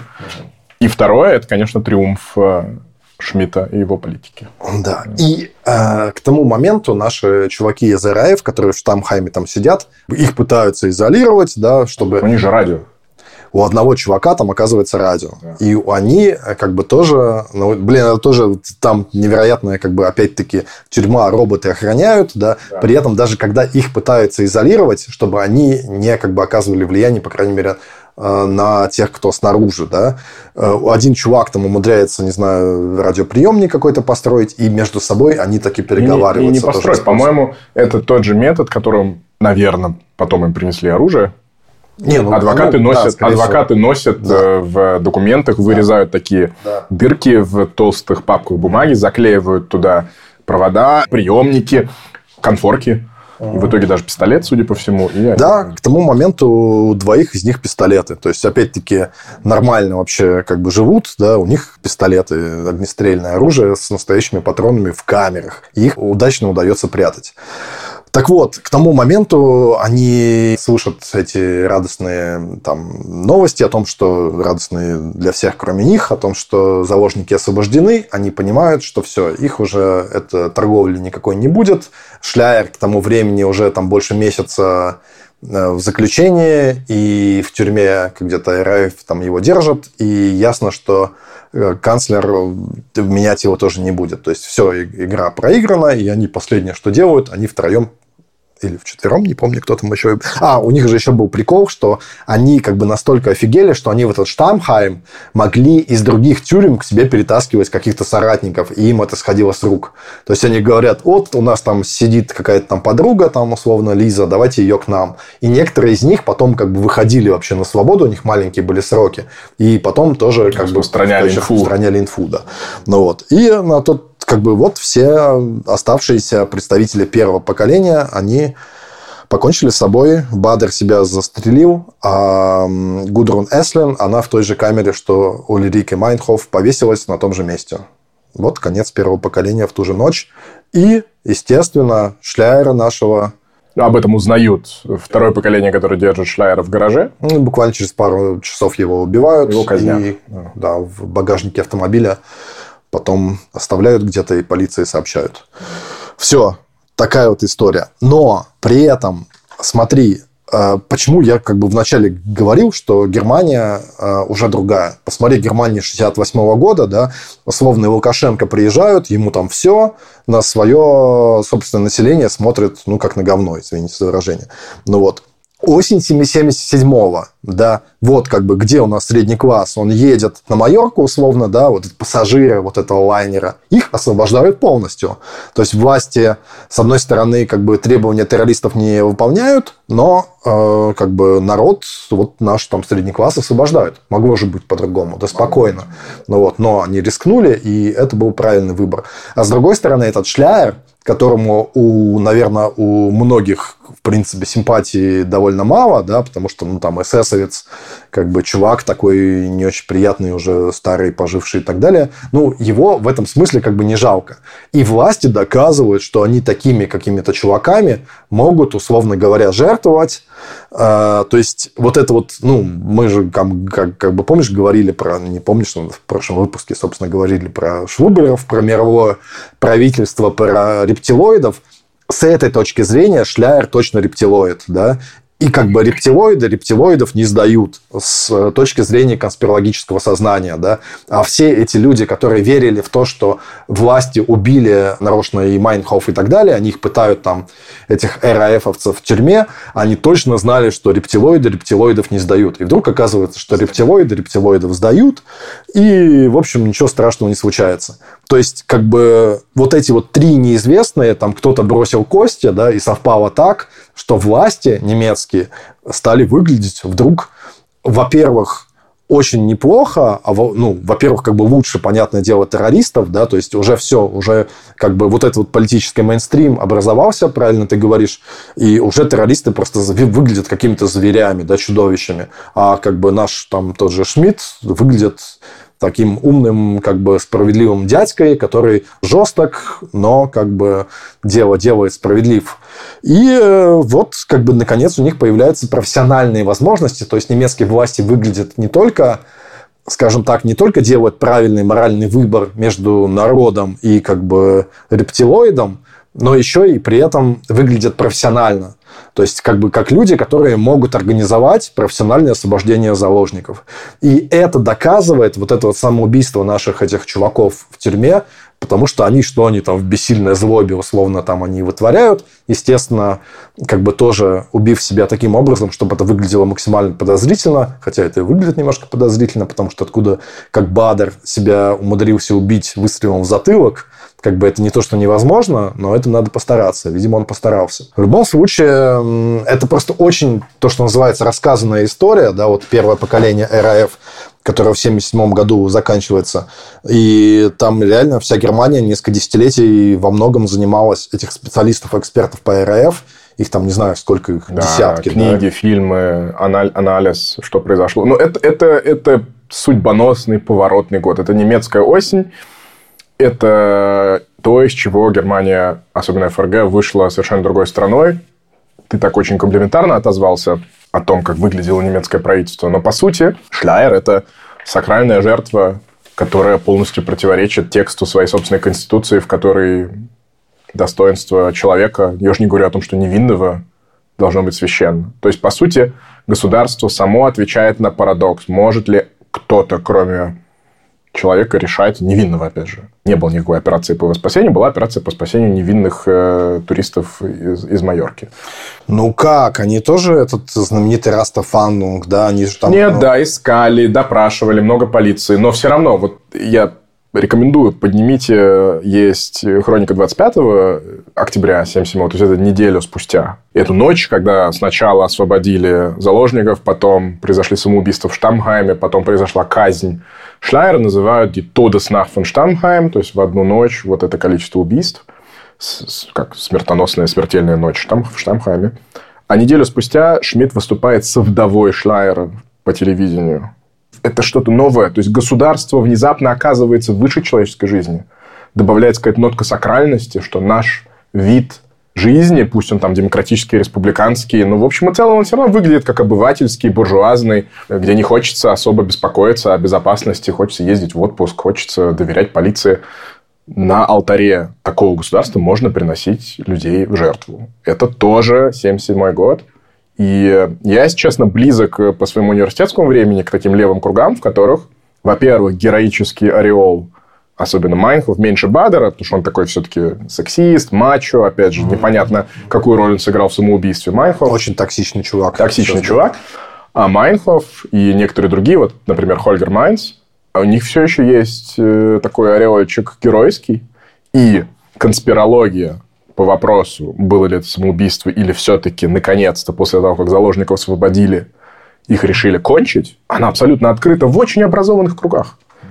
В актерских, в политологических. То есть, есть некий такой миф о том, что, в общем-то, это была ночь не трагической смерти, а ночь расправы государства над врагами, над которыми она наконец-то возобладала. Да, на это ушло 10 лет, изменение собственной правовой системы, законы. Там же мы с тобой об этом не говорили, но гражданские права сильно были урезаны. Адвокатам запретили встречаться со своими э, подзащитными. Очень похоже на сегодняшние дни. Многих адвокатов начали самих судить. Растер фандом, о котором мы говорим, то есть это по сути профайлинг, он, конечно, еще не racial профайлинг, но по сути это профайлинг, когда у вас длинный нос, вы едете куда-то по своим делам, а у меня написано, что человек с длинным носом был замечен на последней сходке Социалистического союза студентов, а я вас остановлю и, возможно, допрошу, и, возможно, денечек подержу в полиции. Это тоже раста фандунг. То есть, на самом деле, Германия, с одной стороны, доказала, что она может защищаться от врагов, а с другой стороны, вот это взросление, ну, по сути, показало, что это тоже просто государства. Подожди, то есть ты хочешь сказать, что государство не стало моральнее, оно просто стало типа хитрожопие? Оно осознало, что ему можно для защиты самого себя гораздо больше, чем казалось в эти оптимистичные первые годы после Третьего Рейха. Ну, тогда получается, что оно было моральнее в оптимистичные годы. Потому что... Оно было... Это не... Вопрос не стоял. Легко говорить об этом абстрактно. Вот понимаешь, почему мне так важно подчеркнуть, что истерика была из государственной стороны, и по прошествию времени кажется, что использовать 100% полицейских в поиске четырех людей, ну вот да, может быть, просто попрофессиональнее как-то там поставить бронь или там, я не знаю, камеры начать устанавливать, еще что-то. Но как бы реакция была чрезмерная. И об этом говорит не только сам Гельмут Шмидт, который благодарит юристов, что спасибо, что вы тогда не поднимали сложные вопросы, насколько мы действуем в рамках Конституции, но и многие другие. И это в общем-то, некая истеричность государственной реакции, она показывает, что да, видимо, до этого было проще и удобно жить. За пазухой Соединенных Штатов э, ты такое маленькое, еще даже там до 55 года страна без, э, без армии, занимаешься своим сложным прошлым, восстанавливаешь руины, какие-то у тебя там социальные протесты. О, иранский шах, персидский шах приехал в гости. И тут выясняется, что круговорот времен тебя очень быстро ставит перед сложными вопросами, а именно – ты хочешь жить в государстве, где непонятный человек решает, твоя жизнь невинная можно принести в жертву или нет? Я на это смотрю так. И это для меня неоднозначная история позитива, типа вот Германия после этого стала гуманитарной страной. Германия стала страной, которая может себя лучше оборонять. Окей. Но на этом, на этом все. А есть тут э, какая, какая-то похожесть? Можно ли это срифмовать с каким-то условным там 21 годом, когда у нас были тоже получается там угроза, да, пусть она условно не перси, да, там вирус гуляет по, э, по стране, я говорю о пандемии, да, коронавируса, и Германия тоже там принимает странные как бы, решения, власти немецкие принимают странные решения и говорят, что, друзья, спасибо, что кроме швурблеров никто не ставит вопрос о их конституционности. Да? То, тут министр-президент конференции и так далее.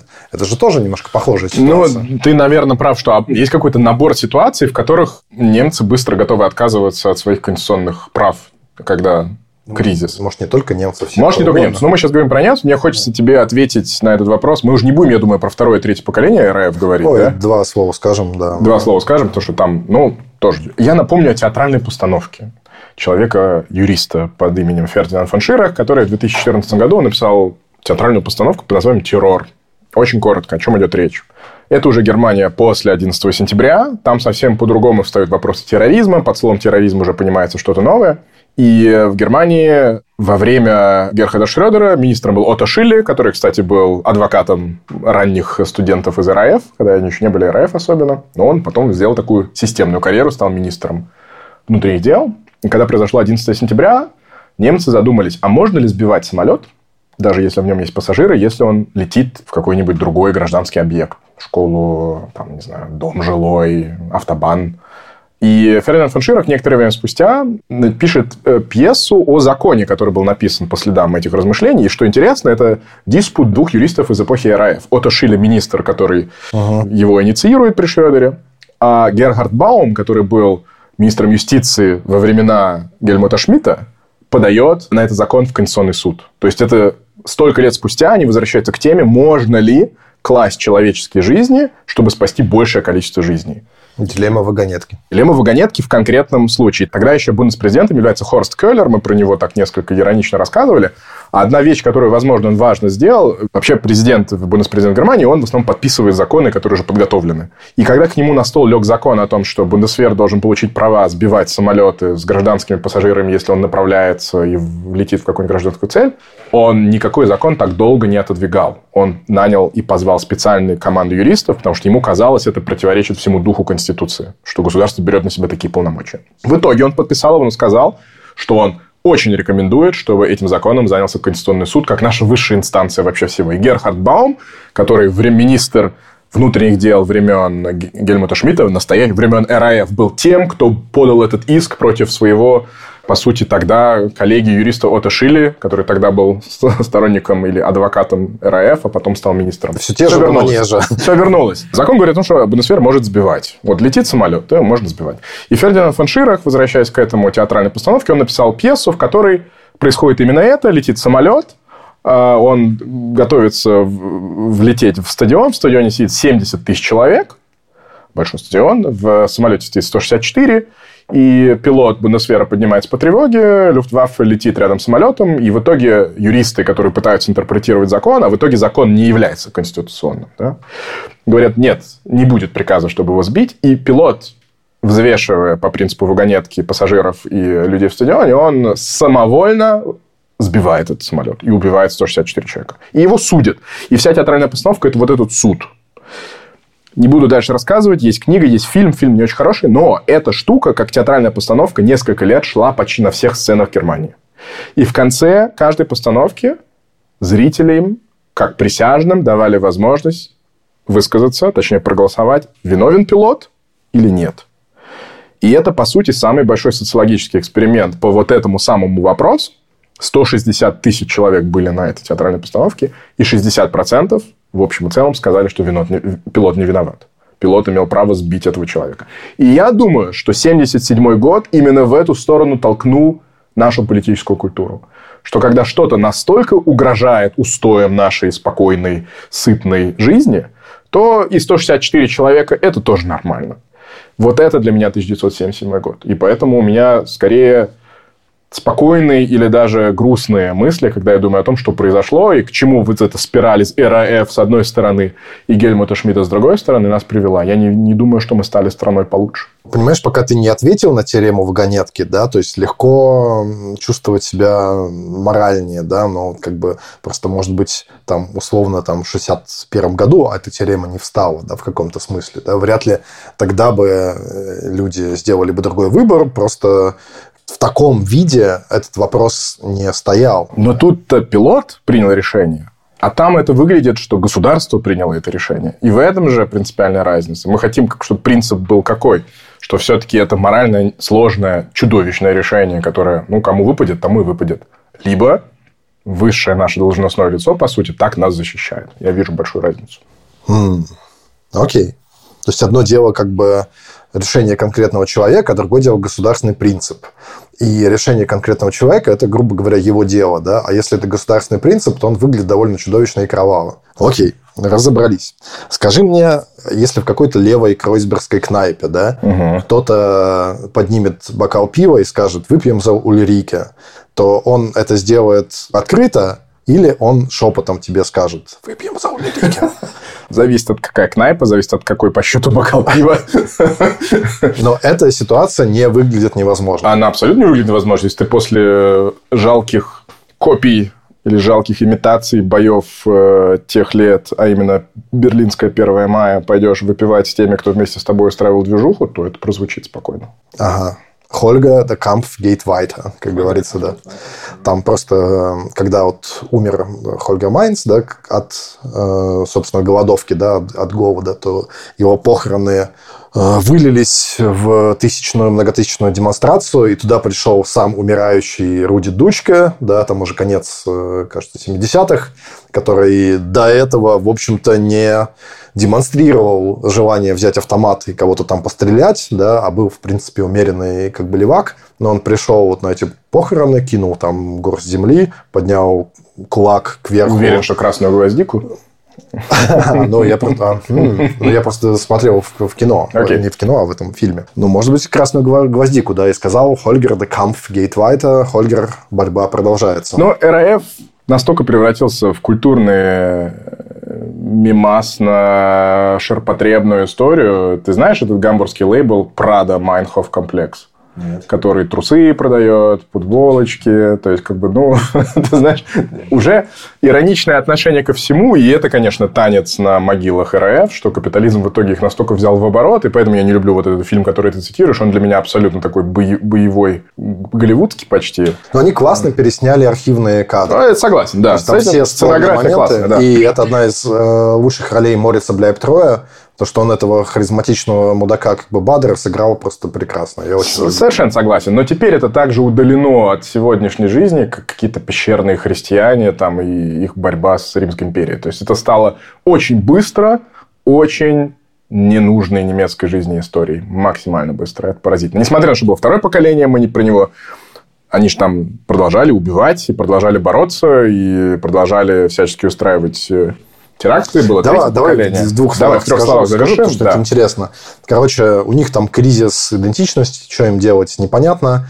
Э, в 80-м году 8 э, РФовцев вообще в ГДР уезжают. ГДР им предложил поменять идентичность и как бы у себя поселиться, причем не на каких-то там почетной там даче, а просто стать там условно медсестрой. Да? И они же молодые люди, там до 30 все. И, собственно, они 8 человек переезжают в ГДР, получают новые имена, новые паспорта, новые какие-то легенды. И, в общем, в какой-то западно восточно-немецкой провинции, там в условном городе Хойерсверда, где одна женщина оказалась, начинают новую жизнь. До 90-го года, когда э, восточно-немецкие архивы попадают как бы западно-немецким спецслужбам, их всех, э, всех там 10 человек к тому времени было или сколько, в один момент всех арестовывают, и они как бы в западно-немецкой тюрьме оказываются. Но до этого В общем, там был такой Кристиан Клар, э, мощный руководитель э, второго поколения. Второе поколение, говорят, было профессиональнее. Они как-то уже были. И вот они там тоже продолжили там терроризировать, устраивать теракты в американских базах. Потом в 1982 году какие-то грибники под Франкфуртом открыли склад, случайным образом обнаружили склад оружия РАФ и через этот склад как бы задержали и Кристиана Клара, и задержали просто еще другие склады обнаружили. Как-то просто повезло э, полиции. И второе поколение оказалось полностью обезглавлено.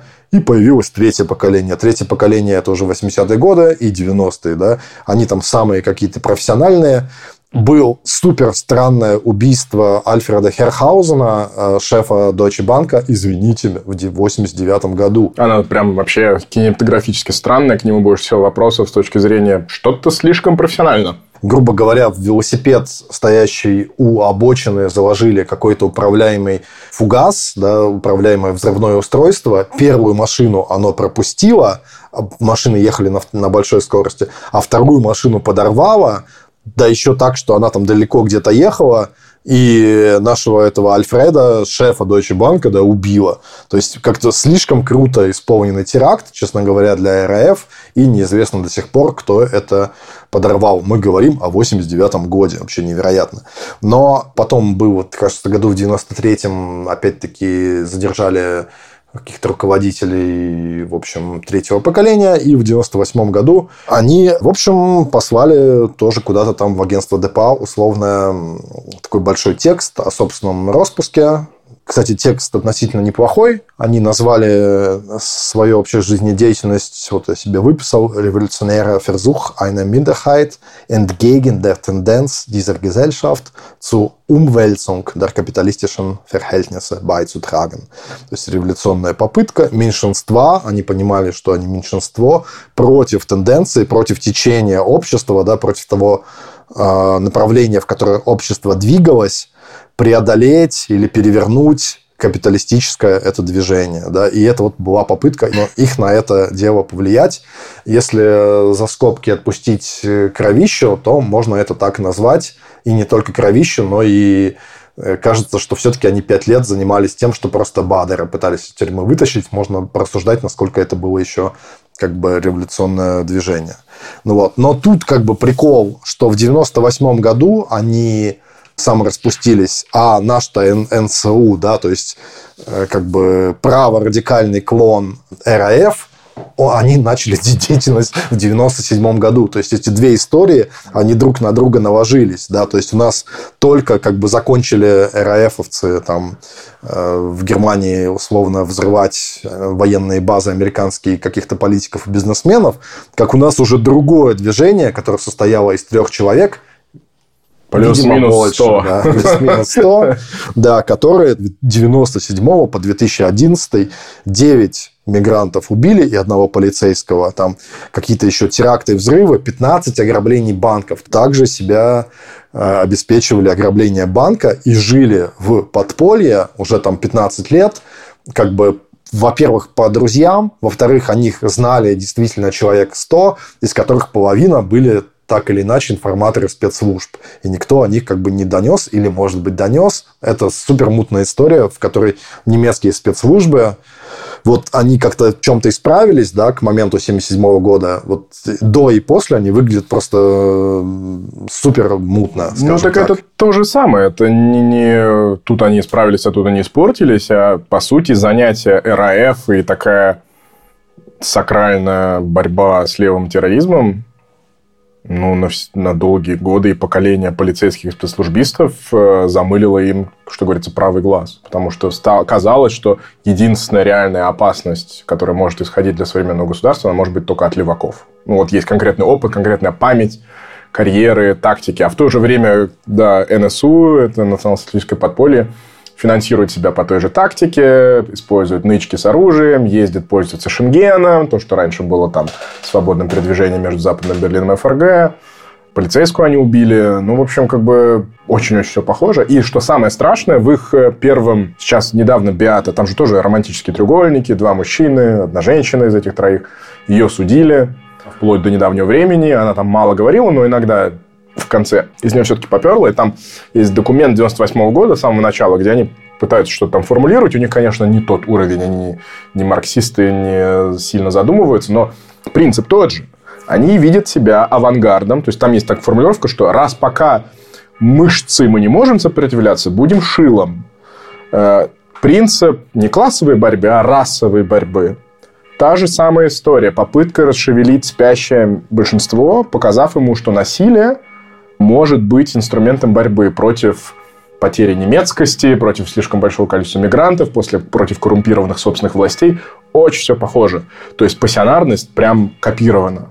И НСУ до 2011 года, ты сказал, просуществовал так долго именно потому, что в этой федеральной немецкой системе, где полиция по сути, вроде бы все схватило, все вернулось в такое ощущение, ну, это как бы, да, есть такие фашисты, но на самом деле надо заниматься левым экстремизмом, левыми футбольными фанатами, левыми какими-то другими историями. И вот только сейчас это поменялось последние там несколько лет. Ну да, и прикол в том, что там даже они вот эти вот как бы теракты и убийства не могли объединить в одно, да, да то да, есть да. там условно в очереди в Дионер там они убили там нескольких э, ну, выходцев из Турции, да, и долгие годы, там чуть ли не 10 лет, полиция считала, что там... Турки как мочат турков. Турки да. мочат турков, и вообще да. расследовать это не надо. Да. да. И потом был ну, невероятный скандал, когда выяснилось, и извинения, и турецкой диаспоре и так далее. Просто они даже не пытались как, каким-то образом это расследовать. Да. Ну и масштаб этих э, убийств мы тоже как бы видим все-таки не РАФ. Да, там взрывали военные базы, там какие-то хитроумные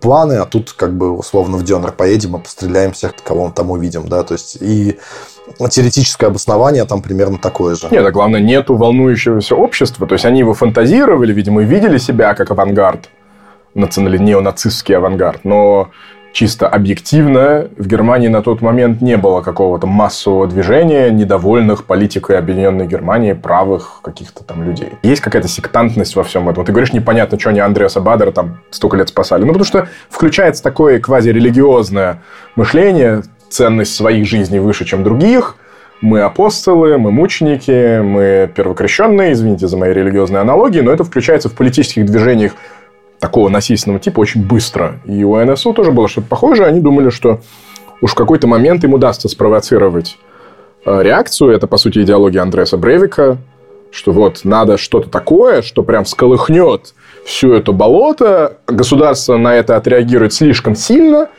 и только тогда поднимется настоящая волна праведного гнева. Вот, вот такая теория. Ну и с другой стороны, скажем напоследок, что кажется, что сейчас тоже существует эта глубинная Германия, в которой вооруженная группировка может много лет прятаться от властей. Почему-то мне кажется, что это так. Может быть, там среди... Ну, то есть, ее как бы... Мы не знаем ничего о нынешнем существовании вот такой как бы террористической организации, слава богу, да?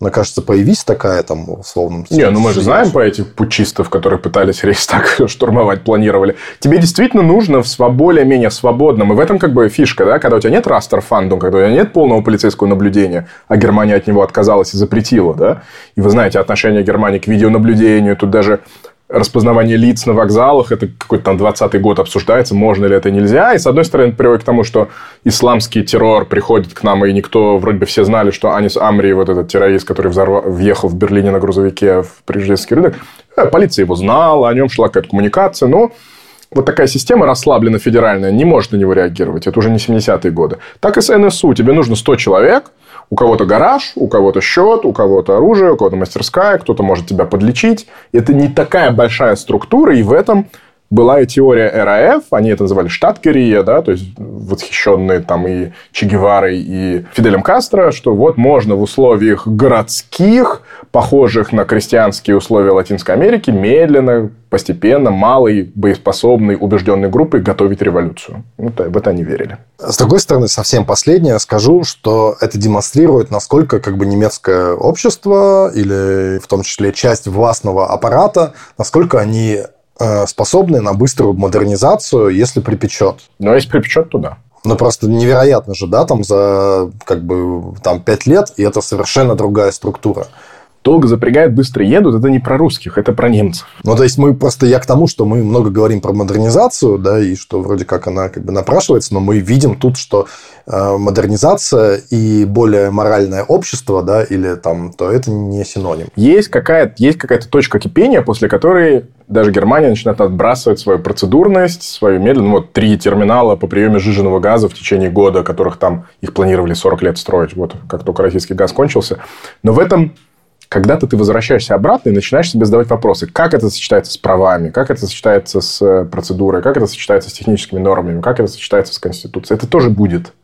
И поэтому вот это колыхание, оно не меняет Германию фундаментально, но оно приводит ее в какое-то новое такое состояние э, кризисного мышления, когда внезапно можно построить Штамхайм, и можно начать искать население, как будто у тебя вернулся Третий Рейх. И каждый полицейский с биноклем тебе в спальню заглядывает и изучает, что ж ты, собственно, читаешь. Ну да, в этом смысле ничего не закончилось. Да? Или как, э, знаешь, последние слова там РФ из их э, заявления 98 года.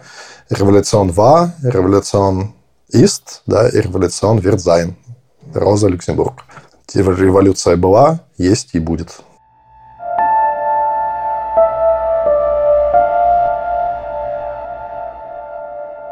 У нас в этот раз не будет рубрики с вопросами, но только, во-первых, мы заболтались про РФ рассказывать, а во-вторых, мы просто несколько дней назад же провели встречу с читателями, нашу первую, и там мы на кучу вопросов ответили, и нет ощущения, что мы что-то сейчас там как бы недорассказали, наоборот, ощущение приятной наполненности и контакта с аудиторией. Спасибо большое всем, кто пришли. Это было как-то нам многострадально рождалось, потому что мы э, потом выяснили, что что на встречу, ну, то есть я, честно говоря, думал, что придет там человек 30-40, да, потом мы провели опрос, а, выяснилось, что готовы прийти человек 100, и, в общем-то, видимо, человек 100 – это на данном этапе в Берлине наша как бы аудитория, которую мы соберем, что очень удивительно, откуда как бы вы все взялись, и очень приятно, да, потому что люди были действительно очень приятные, мы как бы в написали, там я там в своем посте телеграмном о водительнице автобуса БФУГ Наташа с севера Берлина. Ну, там не только Наташа, там с кем не поговори, все, люди очень интересные. Она у меня, вопросы были хорошие. Она у меня на канале в комментариях познакомилась с каким-то коллегой, водителем автобуса, они сверяются графиками работы. Ну, вот видишь как, смотри, потом будет у нас, оказывается, там какая-то ячейка канцлера профсоюзная. Ну вот, в общем, короче говоря, а, было ужасно приятно, и мы, соответственно, спрашивали, ну, как, какие-то там тоже вопросы задавали в зал, да, там узнать, что там, кто, кто, кто что думает. Короче, формат, мне кажется, рабочий, живой. Теперь, мне кажется, даже и какой-то, может быть, публичная запись подкаста не кажется мне чем-то невероятным, потому что до этого я думал, блин, мы так хорошо сидим на кухне, что страшно выходить в людях, будет вайп не тот. Но сейчас думаю, а как-нибудь сделаем, может быть. Ну вот. Но, короче, в общем, очень приятно, что нас зовут теперь как каких-то стендаперов. В чем-то это похоже было на стендап, да, у меня... Мы сидели вообще все время. Ага. Ну да. Уровень шуток вы поняли. Ну, вот какие стендаперы, такие шутки. Ситдаунеры. Да. Ну, в общем, мне кто-то из друзей говорил, что вот там в очередин со стендапом пошел. Меня порадовало, и я не ожидал, что было как-то у нас там... Короче, треть вопросов, ну, вопросы, которые, собственно, задавали слушатели, там было человек 90, да, если бы мы не остановили регистрацию, еще бы больше было говорили, спрашивали какие-то серьезные политические вопросы. Там, супер, классно. Мини-лекции были от Алекса. Были просто вопросы, ну, такого как бы менее серьезного плана, просто прикольные. Но более важные, типа, что надеть в трезор. А, это третья часть. И третья okay, часть, okay, было sorry. много вопросов, да, там в трезоре трусы носят или штаны, там, это как бы... И я просто по аудитории чувствовал, что э, им это было тоже интересно. Я как бы тоже порадовался и думаю, блин, потому что так говоришь в нашем политическом подкасте про какой-нибудь Беркхайн, начинаешь рассказывать, потом себя осекаешь и думаешь, Дима, куда тебя несет? Но вот живые как бы были слушатели, которые говорили, давай, может, они вообще некоторые политику ненавидят и зашли про Трезор поговорить. Мы еще не знаем, что там наша как бы тоже героиня инсайдерских мемов Алина, да, девушка, которая под конец вечера, ну, в смысле, под конец, потому что мы ее вопрос-то вытащили э, одним из последних, попросил нас представиться и рассказать вообще, кто вы такие. Я, я никогда ничего... не слушал ваш подкаст. Да, я ничего вас не знаю. Ну, вот, так что было очень приятно, приятное какое-то теплое чувство и хороший фидбэк мы э, получаем. И спасибо тем, кто нас зовет в какие-то другие города. Вот уж что приятно. Типа, давайте в Гамбург или давайте в Мюнхен. Кайф. Да. В Нижнюю Саксонию нас да. должны позвать еще. Да, спасибо огромное. Прям живой интерес. Видно, что это нужно, что есть и и просто по вайбу, и по ощущению, что я там сказал, что вообще мы, мы дали такой origin story, да, зачем это все когда возникло.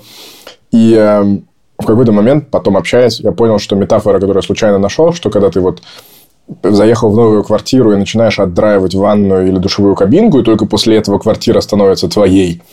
Такой да, процесс э, присвоения, что для меня и для, для, там, для многих, кто вот так думает о политике, это процесс присвоения Германии себе как новой родины на русском языке. Это просто настолько благодарное занятие, что спасибо вам огромное за такой фидбэк. Кто-то сказал, хороший анбор и лучший анбординг для Германии. Вот, вот так.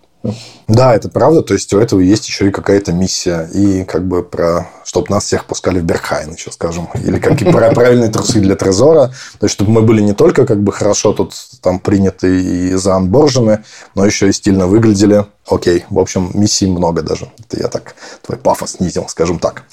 Спасибо большое нашим патронам. Тут тоже интересно, что среди зрителей патронов было не так много. Да? да. То есть, и в этом смысле тоже очень интересные и загадочные, и приятные для нас люди вы, что там за ячейка профсоюзная, не, не знаю, что вы там водите. Наверное, не автобусы, лимузины или что там вообще, на вертолетах летаете. Но, короче, очень интересно и приятно, потому что это наша независимость, это наше хорошее настроение и это наше ощущение собственной нужности, скажем да. так. Да, спасибо. Надо вам какой-то мерч уже придумать, наверное. Но на это будут силы только в следующем году, я думаю. Да, пришла наша уважаемая Лина Хессе. Нас не только порадовала своим присутствием и познакомилась, наконец, с Алексом и предложила, одолжила э, своей детской творческой студии «Цукер Ватн Кроватн», которую вы с удовольствием порекламирую. Если у вас есть ребенок в Берлине, я вот если соберусь сделать, то обязательно отдам его линию в студию, там просто замечательно. Ну, вот. И предложила нам, собственно, табуретки, да, если у нас стульев, но мы как-то... Мы в шоу-ноут поставим цукерватный, кроватный. Да. Ну, вот. Но мы, в общем, справились э, с стульями, но с Линой пообщаться было очень приятно. Жалко, Ильдар не приехал. Ну, как из Лиги не так просто. Не все сразу, да.